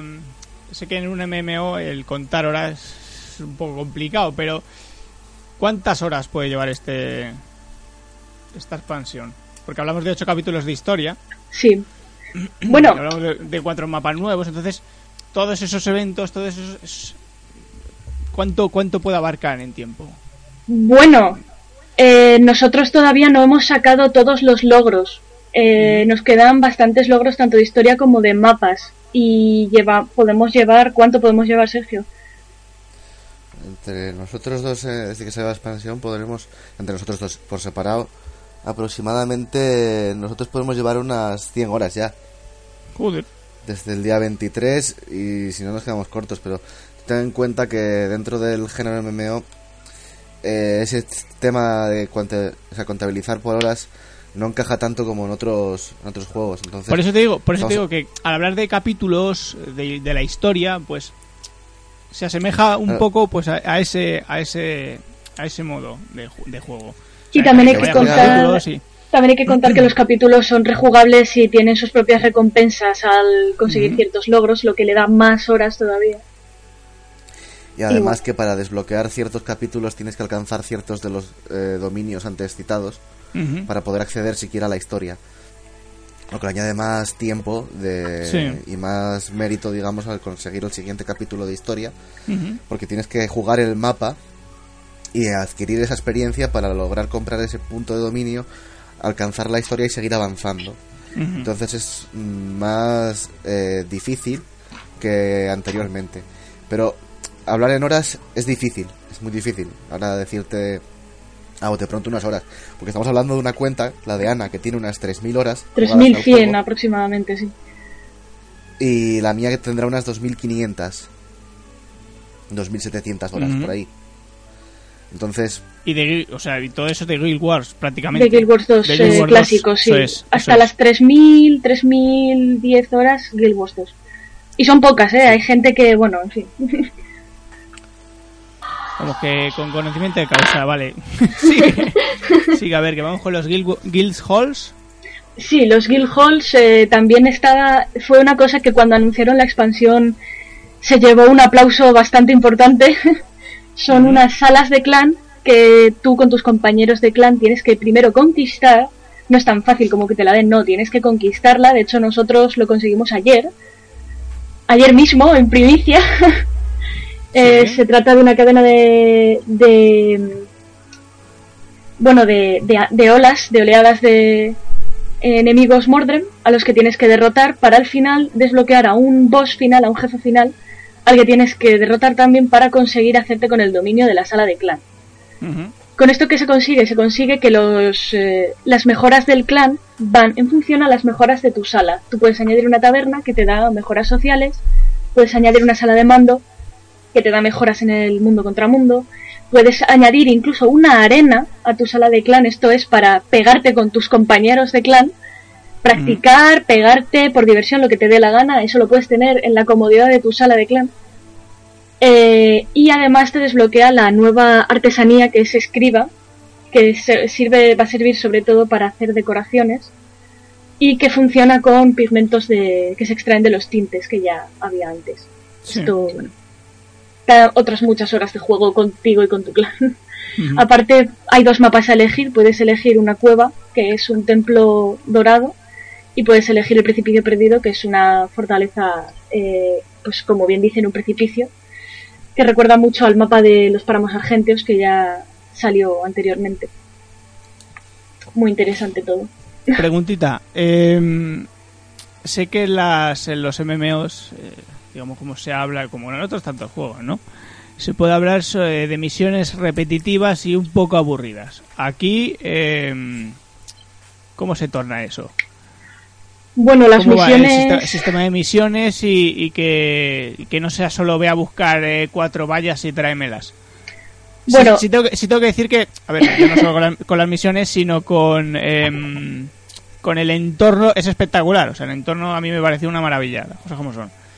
Pero en cuanto a misiones, en cuanto a enjundia del juego, Las Eso misiones... probablemente es por el nivel al que tú llegaste. las misiones son eh, los corazones de los corazones del mapa que tienes que ayudar a los ciudadanos. Bueno, sí, hay algunas que entran perfectamente dentro del estereotipo de tráeme cinco cabezas de no sé quién, ¿vale? Pero hay otras que son más interesantes y que tienen que requieren incluso un poco más de técnica. Siempre recordaré, odiaré y amaré a partes iguales una misión en la que tienes que pasar en sigilo entre una cantidad de chars de la, de la Legión de la Ceniza sin que te detecten. Y que no te detecten. Además lo tienes que hacer varias veces, ¿no vale? Con que lo hagas una. es basta es eh, complicadillo. Y como esa hay otras cuantas que, bueno, que tal. Pero el sistema de misiones de corazones se ha quedado enterrado con la versión clásica de Guild Wars porque en la nueva hay eventos. Eventos muy dinámicos, eventos continuos, el meta evento del final de mapa en el que hay que derrotar a un boss final, pero no hay Sí. misiones como tal. Así Porque que ellos han, ellos han negado desde el momento en el que presentaron la expansión a subir el, el level cap. No, Sí. no pasas del 80 al 90 ni nada de eso. Quieren hacer que todo lo que has conseguido hasta llegar al 80 no Sí. se vaya por la alcantarilla, sino que tú tengas otros contenidos que añadir a ese nivel tuyo mm, sin despreciar los otros. Que tengas nuevo contenido, tengas nuevas opciones, nuevas cosas, los dominios, etcétera. Pero que por otro lado tú no pierdas ese esfuerzo Sí, que que hiciste, te ha claro. costado llegar al nivel 80, no pierdas esos objetos que te ha costado conseguir. Entonces no van a subir el nivel. Por tanto, las misiones a partir del nivel 80 desaparecen del juego. El juego pasa a ser eventos, pasa a Con ser eventos y cadenas de cadena de eventos. eventos. Eso es. exactamente. Y los meta-eventos, ¿vale? Y bueno, ¿Qué, qué pasa a a partir del día 17? Pues sí, este, este martes, creo que sí. eh, bueno, van a in- por fin incluir una de las cosas que también estuvieron muy anticipadas y que por desgracia en la beta no podemos probar por fallos técnicos. El nuevo sistema de comandantes, muy... Bueno, un comandante hasta ahora era un señor que pagaba 300 euros del juego y podía ponerse en la cabeza de su personaje una, una insignia, una chapa que se, ve, se visualiza desde el mapa. ¿Qué haces con eso? Pues tú diriges a tu grupo de gente a través de los diferentes objetivos, ya sea mundo contra mundo, ya sea jugador contra entorno. Ujú. Ahora, la idea es que la, el comandante pueda controlar un grupo de 40 personas un poco más parecido a lo que teníamos en World of Warcraft. Es decir, tú ves qué gente tienes en tu escuadrón, eh, puedes, eh, bueno, antes se podía hablar con ellos también, pero bueno, eh, la interfaz es mucho más clara ahora, según como lo presentaron. Por desgracia no lo hemos podido probar porque no está, pero la verdad es que la idea es buena, porque hasta ahora un comandante, si quería saber cuánta gente tenía en su escuadrón, tenía que poner un comando para ver cuántos suministros de mundo contra mundo tenían. Sí. Y ahora, bueno, ahora la va a poder ver simplemente desde la misma interfaz y mucho más simple. ¿Y que va, va dando órdenes y cosas así? ¿o? Claro, el comandante, en cuanto se pone la chapa en la cabeza, la gente le va a seguir. Porque es la idea. La gente eh, va a seguirle para conseguir completar los desafíos del grupo tan complejos como ya los hemos visto eh, en la expansión. Y la, la idea es que el comandante tiene que ir dando explicaciones de lo que hay que hacer en el momento. Hielo. En gran parte, que el grupo esté compacto y se consigan los objetivos es responsabilidad del comandante. Claro. Muy Que para eso se ha gastado sus 300 euros en la chapa. Muy interesante, sí. Sí, claro, claro.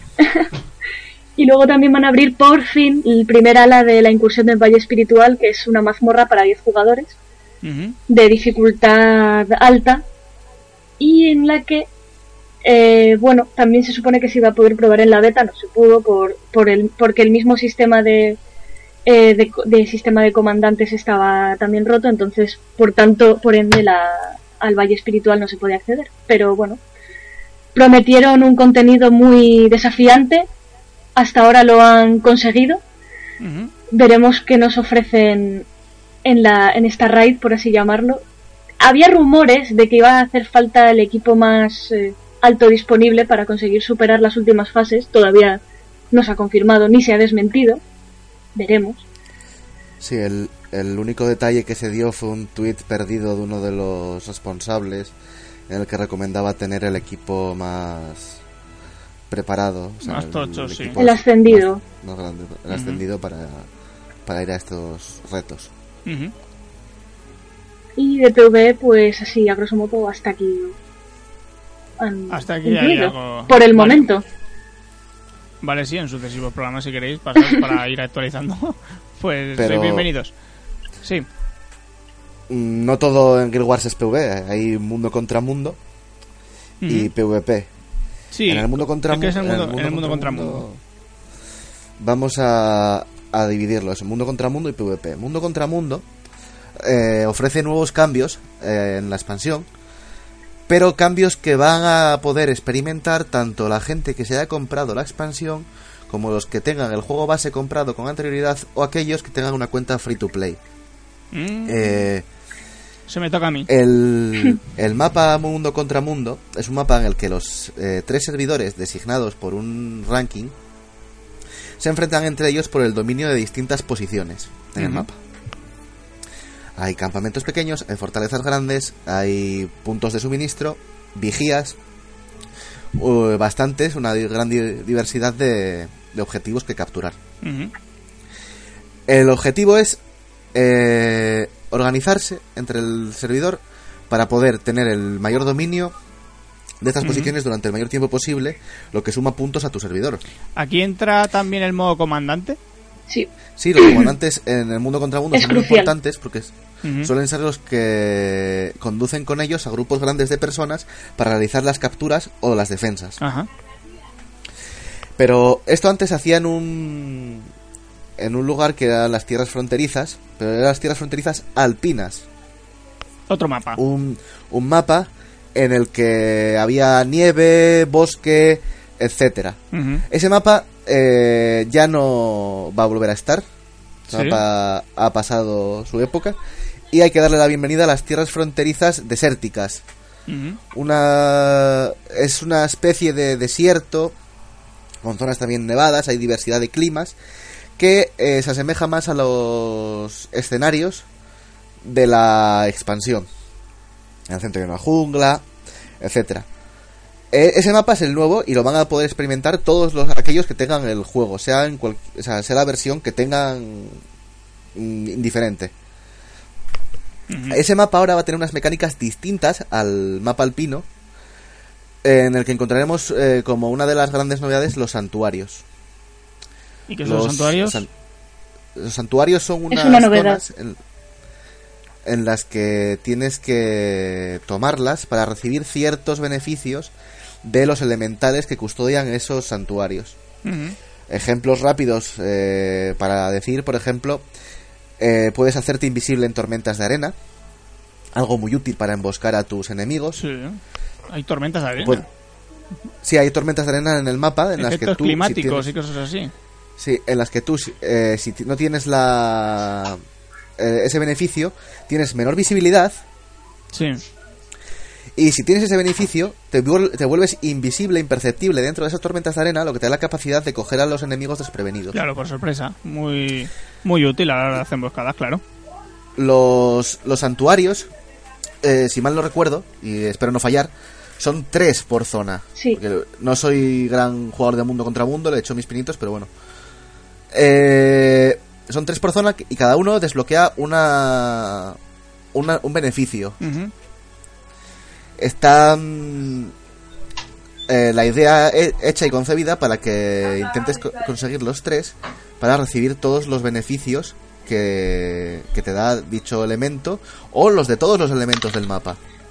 Entre beneficios como no hay daño en caídas, eh, ser inmune al, a la lava, porque hay una fortaleza que está rodeada de lava. Y tú en ese combate puedes pisar la lava si controlas esos santuarios sin tener miedo a quemarte, cosa que el rival no podría, etcétera. Eh, este mapa ha incluido también un evento mundial de mapa para eh, introducir una mecánica nueva dentro del mundo contra mundo que sustituye a uno- una mecánica anterior que eran las ruinas. Esta nueva mecánica va a dar mucho más beneficio que el que daban las ruinas, puesto que es un evento en el que en el centro del mapa eh, se encuentra un láser, un láser de gran capacidad destructiva y de asedio. Este láser necesita ser, claro, este láser necesita ser cargado por eh, unos núcleos de energía. Entonces, en ese momento salen tres barras en la pantalla, que es la energía que ha proporcionado cada servidor a ese láser.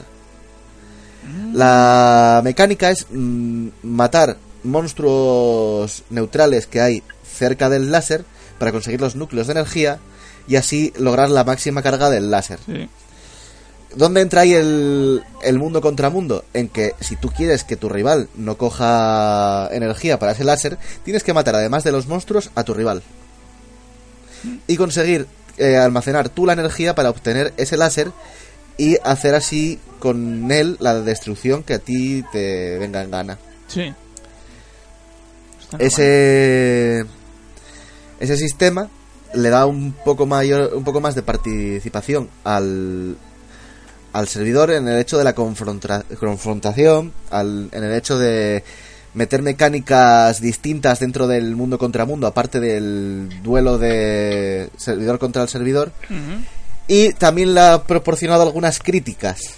Mm, Pero críticas, ¿Qué? ¿por qué? Si lo que están intentando hacer es innovar y llevar a cabo unas nuevas mecánicas para intentar mejorar un modo de juego. Sí, Darle más porque vida. La, la gente es muy purista en el sistema de si Ah. yo quiero jugar jugador contra jugador, Vale, voy a jugar vale. contra ju- y no me metas mecánicas de Ya, eh, ya. jugador contra entorno. A mí, a mí me, a mí me parece extraordinaria la idea. O sea, me parece que le da otro, otro punto de vista más. O sea, yo creo que, que, que realmente el, el mero hecho de innovar y de sacar modos de juego que, que, que le den otros tintes a- al mismo eh, siempre va a ser positivo para, para cualquier videojuego. Y en este caso yo creo que le da un punto bastante divertido a la cuestión. Porque claro, tener que pelear contra todo no es fácil. Tiene que ser muy, muy Para divertido. nada. Y además lo de las mecánicas esas de, de sigilo y tal, eso está... está exacto, genial. es que Es este nuevo, este nuevo modo de mundo contra mundo fomenta una cosa que el anterior no hacía, que es la defensa.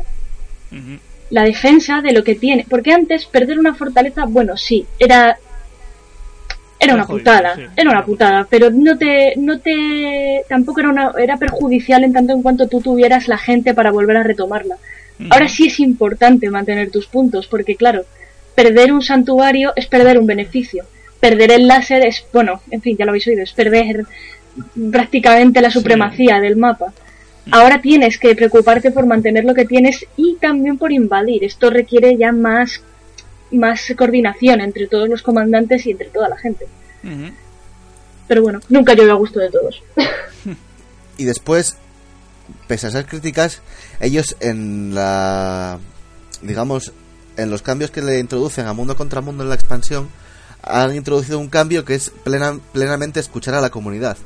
Antes, la- aquellos jugadores que del juego no les interesa el jugar contra entorno y solo les interesaba el mundo contra mundo, eh, tenían una dificultad a la hora de conseguir una un- una cosa que se llaman puntos de héroe, que sirven para comprar las habilidades de tu personaje y para desbloquear, por ejemplo, ahora las especializaciones. Sí. Si, si bien antes, en tu recompensa por subir el rango de mundo contra mundo, que es tu nivel dentro de este tipo de juego, totalmente separado del de PvE y el de PvP. Eh, te daban una botellita que se llamaba Esencia de la Niebla, que te daba un, un incremento de experiencia dentro del, del mundo contra mundo. Te daba un poquito de experiencia. Ahora eso ya no existe. Ahora eh, te dan unos objetos, unos tokens, monedas, que sirven para dentro del propio mundo contra mundo comprar unos tratados que te otorgan esos puntos de héroe sin que tú tengas la necesidad de abandonar el mundo contra mundo e irte al PvE para conseguir aquello que antes no podías alcanzar. Mm.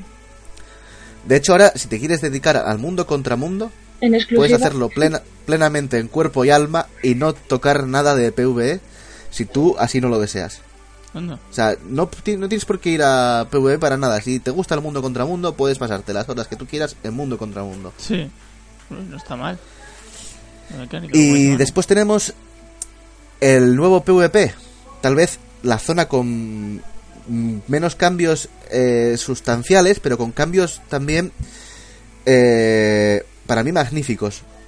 Hay un, un modo de juego eh, a día de hoy, eh, Sí. un tipo, una tipología de juego que abarca a, millones de, de jugadores, que es el MOBA. Vale. El, eh, ju- juegos No, como no me lo digas dos veces. Es no me lo digas dos veces. Es que es como eso. Dota 2, Sí, etcétera. como... Vale, el nuevo PvP combina la experiencia del PvP de un juego MMORPG con mecánicas de juego MOBA. Coño. Manu. Nos- eh, este es el modo fortaleza. Nos encontramos con cada equipo de 5 tiene una fortaleza que ha de defender de su enemigo mientras atacan a la fortaleza del siguiente. Ujú. O sea, la siguiente, del, de su Sí, de- contrario. del otro, perdón. sí. Entonces, hay que seguir ciertas mecánicas como conseguir eh, recursos para sacar de tu base a los soldados. Que serían el equivalente a los creeps o minions, creeps en el Dota o minions en Minions, el League of sí. Legends. Eh, sí. Para que ataca- ataquen la otra base y vayan destruyendo las puertas. También sumas puntos matando a los, jugado- a los jugadores contrarios. Mientras que mm, tú haces eso, se produce a veces la aparición en el mapa de unas esencias de la niebla que te hacen capaz de invocar a héroes del pasado de Tiria que te ayudan en tu cometido de destruir al general rival en la base rival para así ganar el juego. Qué chulo. Entonces, cuando tú invocas esos héroes, nos encontramos también con otra customización dentro del mismo modo. Porque de, de base, sin tener la expansión, te dan un héroe. Ahí sí hay limitaciones en caso de tener o no expansión.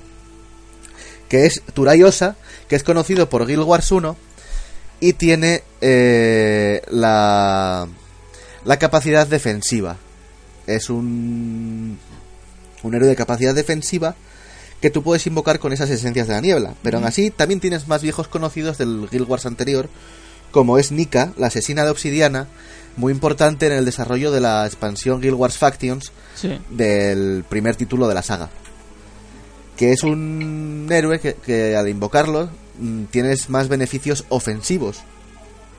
Y por último tenemos de momento un tercer héroe que es Grimes Barth, un Norn pirata que cuya historia se relaciona mucho con la historia de Arco del León, Cobia Mariner y la primera lucha de los habitantes del Arco del León contra Or, el primer enemigo de Guild Wars 2, Ujú. la, la ciudad levantada de Or y el dragón anciano Zaitan. Entonces, tenemos héroes que van a combatir contra nosotros, con- contra nosotros y con nosotros, pertenecientes al mundo y a la historia del, del juego, algo que lo hace también mucho más atractivo a la gente que le guste la historia del mismo, Se han condensado varios tipos de. varios tipos de juegos. De juego. Eh, esto tiene trae consigo también cambios en las obtenciones de dichos héroes. Las rutas de PvP son eh, líneas de, de objetos y cajas, etcétera, con eh, contenido de objetos, eh, loot, etcétera, que te van dando según vas adquiriendo experiencia en el PvP. Otro tipo de experiencia también separada de mundo contra mundo y PvE. Eh, la nueva expansión trae consigo nuevas rutas de, de PvP con nuevos cofres que tienen nuevos contenidos. Esto hace que tú también, sin salir de PvP, puedas conseguir objetos necesarios dentro del juego para el PvP, como las armaduras, etcétera, de, de las de la, De del juego clásico que ya se podían conseguir de las mazmorras por eh, estética ya que en PvP no tiene en cuenta el valor de las armaduras, es un PvP equilibrado en el que tú puedes combatir siendo nivel 1 más o menos con las mismas eh, con, con las mismas oportunidades que un nivel 80 con toda la armadura exótica o ascendida. Pero ahora van a añadir las rutas para desbloquear estos héroes antes citados y posteriormente las miniaturas de colección de estos héroes antes citados. Han añadido la opción de conseguir llaves del león negro, las cuales desbloquean unos cofres que dan a veces jugosos regalos, otras veces no tanto, es un cofre de, de suerte. Y han desbloqueado la capacidad de conseguir cofres con objetos de las nuevas... eh, de las nuevas... Jolín, si me sale. De los nuevos mapas Sí. que eh, sin necesidad de ir allí vas a poder conseguir. No. Por tanto, el PvP también puedes dedicarle eh, ese cuerpo y alma que dijimos antes para eh, obtener el el mismo resultado que aquellos que jueguen el PvE. También hay que, saliéndonos del PvP, del mundo contra mundo y del y del resto, hay que tener en cuenta que ahora se han añadido otras cosas que enlazan con el PvP y enlazan con el mundo contra mundo, que son unos, una especie de monedas que nos van a servir para algo que sobre todo nos sirve muchísimo en mundo contra mundo y en PvE, que es el crafteo de las armas precursoras. Armas exóticas capaces de convertirse en armas legendarias del juego. Algo que antes era mera cuestión de suerte conseguir esas precursoras. De mucha suerte, Era añadiría. De mucha suerte, muy difícil. Sí. Muy difícil. Ahora, cualquiera que dedique tiempo al juego, que quiera conseguirla y que juegue, va a poder conseguir su precursora y va a poder a la larga conseguir su arma legendaria, una recompensa que antes dependía o bien de la suerte Sí, o bien del dinero que claro. tú tuvieses. Ahora depende de dinero también, pero vas a tener, necesitar mucha menos suerte para adquirir ese arma. Y hasta aquí las novedades que podemos contar hasta ahora. No sabemos lo que nos depara, sabemos que hay un plan de ruta, que hasta 2016 no va a haber nuevos contenidos notables en el marco de la historia. Si sabemos que va a haber un evento de Navidad dentro de bien poco, como acostumbra haber. Sabemos que se van a ir introduciendo esos, esas incursiones. Pero no sabemos lo que nos tienen deparado. Y sin hacer spoiler, he de decir que aquellos que jueguen y lleguen al final de esta historia sabrán que esta gente tiene algo preparado. Hombre, es que está clarísimo. tenemos algo, tenemos algo nuevo que jugar y se va a ver dentro de poco. Hay algo ahí pendiente, no sabemos muy bien por dónde va a salir, pero habiendo terminado la historia está claro que nos está esperando algo gordo. Dios. Así que bueno, yo mm, animaría a la gente a probarlo primero en free to play. Obviamente, Sí. si te dan esa oportunidad de conseguir una experiencia hasta nivel 80 tranquilamente en free to play, con escasas eh, limitaciones. Solamente lo, lo que sea exclusivamente expansión es la única limitación que tiene. el Eso y los logros y los logros diarios. Sí, bueno, pero los logros diarios es algo que no empiezas a hacer realmente hasta que no tienes más juegos. o sea que- Sí. Así que bueno, Muy bien, nada más que decir. Eh, que se una a la gente que quiera probarlo a esos 7 millones de cuentas creadas que tiene ya este juego. Sí. y que siga aumentando, que la gente y los los desarrolladores de este juego mm, presumen mucho de tener la comunidad de los MMOs más amistosa y que lo miren por su por su cuenta y que le den un tiento, que está muy interesante. ¿Qué nota le daríais? Difícil porque yo soy muy mala evaluadora. Me guío mucho por mi corazón y este es mi juego favorito. Así que si le doy una nota, Así que se, se lo, así que se lo pasa a Sergio, ¿eh? yo pido, no voy a dar una nota, pero yo pido por favor a la gente que nos escuche que tenga muy en cuenta que este es mi juego favorito, que he jugado 3100 horas más o menos y que voy a jugar otras 3000 más seguramente. Tenéis Uy, hostia. 1100 horas, es que es una barbaridad. Pero bueno, que se tenga en cuenta, ¿vale? Eh, yo pues, me- había cosas que esperaba que pusieran que todavía no hemos podido ver, como el comandante, la incursión, etcétera. Sí. Eh, bueno, le voy a poner un, eh, un, un- os vais a reír de mí. Le voy a poner un 9. Sobre Yo le voy a poner un 1. Digo, ¿cómo? no, he entendido un 11. no, un 9, un 9. Le voy a poner un 9. Podría, como siempre, podría mejorar en muchas cosas y bueno, eh, sigo a la espera. Sí. ¿Y tú, Sergio? Yo voy a extenderme en la hora de dar la nota porque la quiero justificar totalmente porque voy a dar una nota que igual a gente le parece exagerada. Pero primero, es un juego que me ha dado una experiencia MMO como ya echaba de menos sin tener que pagar mensualidades. Recordad, compras el juego, juegas lo que quieres, no pagas al mes. Tiene eh, una historia que a mí, mm, aunque a veces pueda resultar que empieza muy lenta, aburrida y tal, te atrapa, al final te atrapa, te apetece hacer la historia, la historia te da beneficio hacerla. Tiene una excelente banda sonora, Por ya supuesto. sea el juego el juego base como el Sí. la expansión. Eh, os recuerdo que la banda sonora del juego base es de Jeremy Soule. Hombre, El temazo Fear Not Hombre, This Night favor. es emblemática del juego. Mm. Yo a ese señor lo tengo en un altar. hombre, por y favor. la Ahora a el, de Skyrim, ¿eh? O- o sea que no lo El designado- Oblivion. el designado el designado para su sucesión una vez Jeremy Soule abandona el equipo de banda sonora por su exclusividad, creo que era con EverQuest, ¿puede ser? Mm, creo que sí. Ah. Eh, es Mm. tremendo. Tiene unos temas de banda sonora de la expansión también tremendos, preciosos. Eh, fallos que le doy. Eh, optimización. Siempre, pero eso desde el Necesitan principio. ponerle el ojo a la optimización. Eh, igual un fallo menor.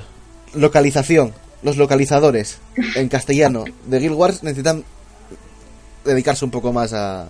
Tal porque hay bastantes fallos de... Fallos o inexactitudes también, que te cortan un poco el rollo cuando, se, cuando sabes qué quieres decir. Escasos, pero bueno, los hay. Pero mi nota, por todo lo bueno que dice, dije, por la cantidad de horas que me ha dado, por la rejugabilidad, por eh, los tres tipos de, de juego, porque nunca te, te aburres realmente, siempre tienes algo que hacer, algo que buscar, y eso lo valoro mucho, mi nota para Guild Wars 2 es un 10. 10 sobre 10. Toma ya. Para, mi nota para Guild Wars 2 es un 10 sobre 10. Tiene fallos, pero lo subsana. Te da más bueno que malo. To- eh, un 10 para mí no es un juego que te dé todo bueno. Es un juego que todo lo bueno que tenga y que sea muy bueno, sea capaz de minimizar lo malo y que se vea que lo malo pueden ir corrigiéndolo y lo corrijan. Por supuesto, yo quiero hacer notar que, claro, para que te guste tanto un MMORPG tienes que ser fan del género, porque, bueno, a ver. Es que es como todo. No le vas a dar un 10 a un shooter en tu vida si no te gustan los shooters, pues porque con esto Claro. pasa lo mismo. Es Claro. exactamente igual. Sí, claro, es, es ese tipo de, es el tipo de juego, pero probablemente ah, estamos hablando del mejor MMORPG que ha habido nunca. Para mí sí.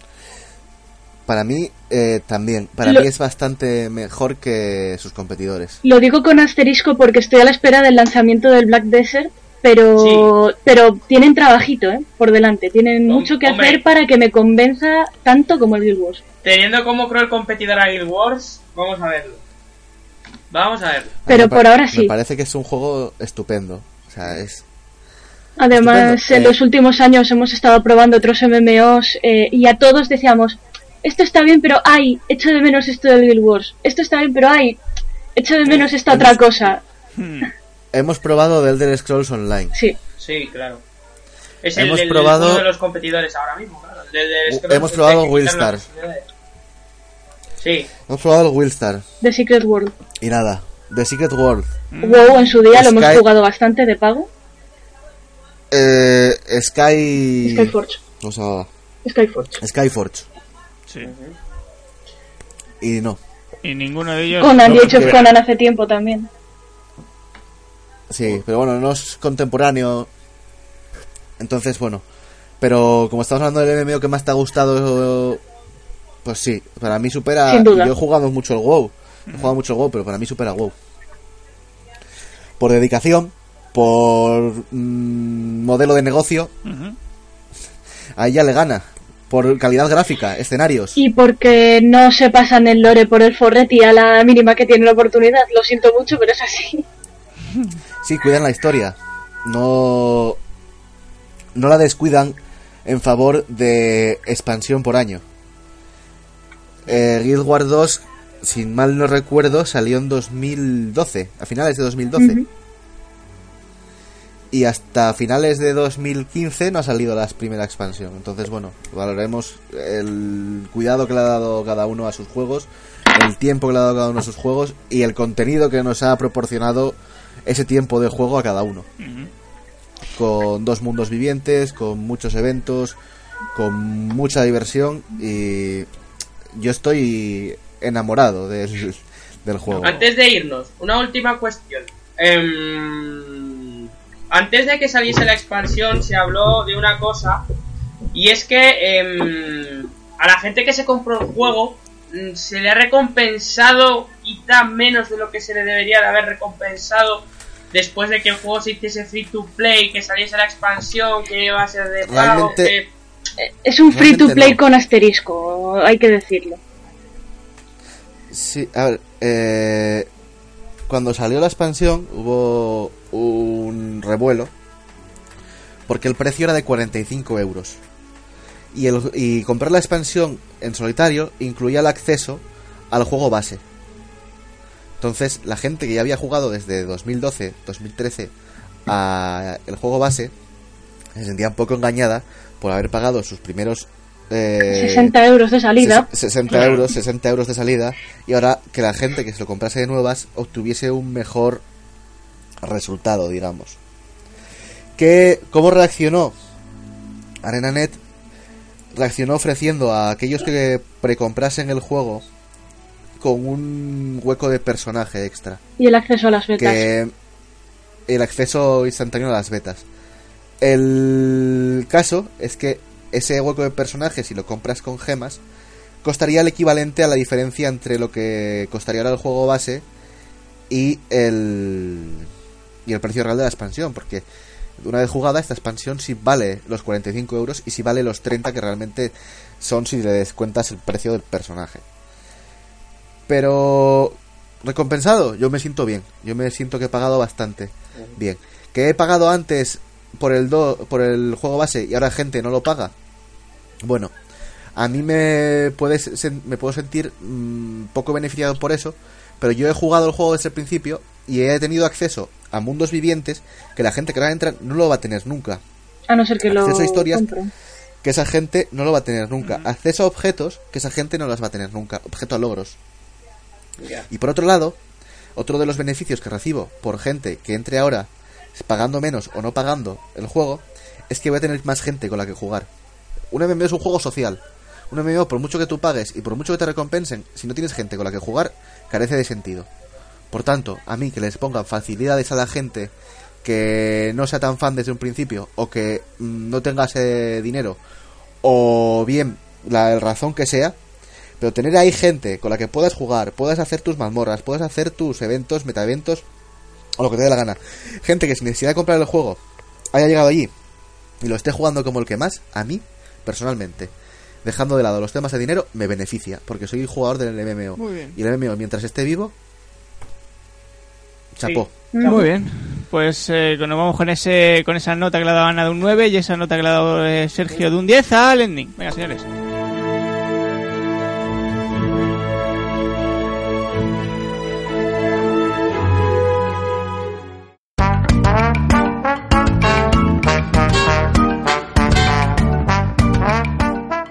Señores, muchas gracias por estar eh, por estar ahí una, una semana más.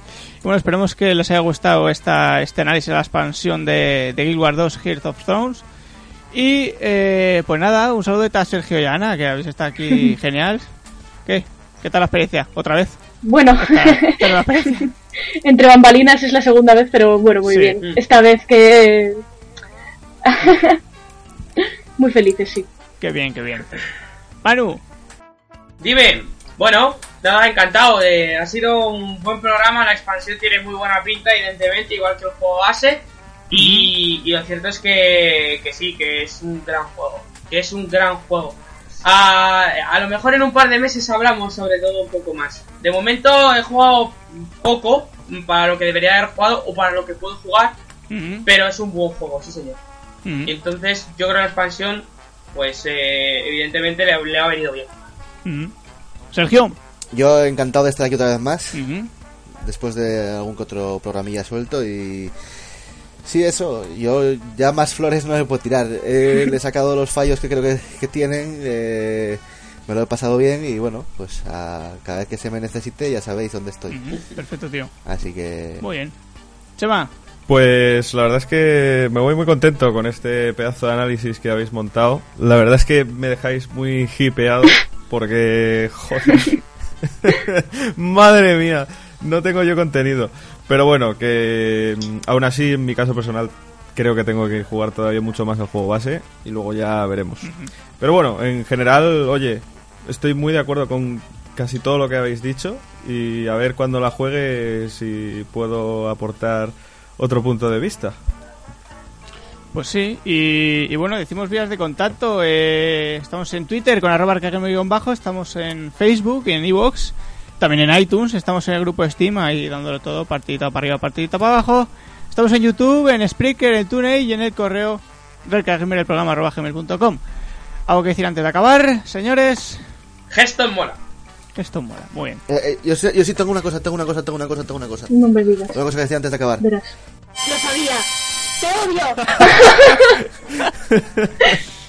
Muy bien, pues con este pitido nos vamos a nos vamos ya para la semana que viene. Así que un saludo, muchas gracias.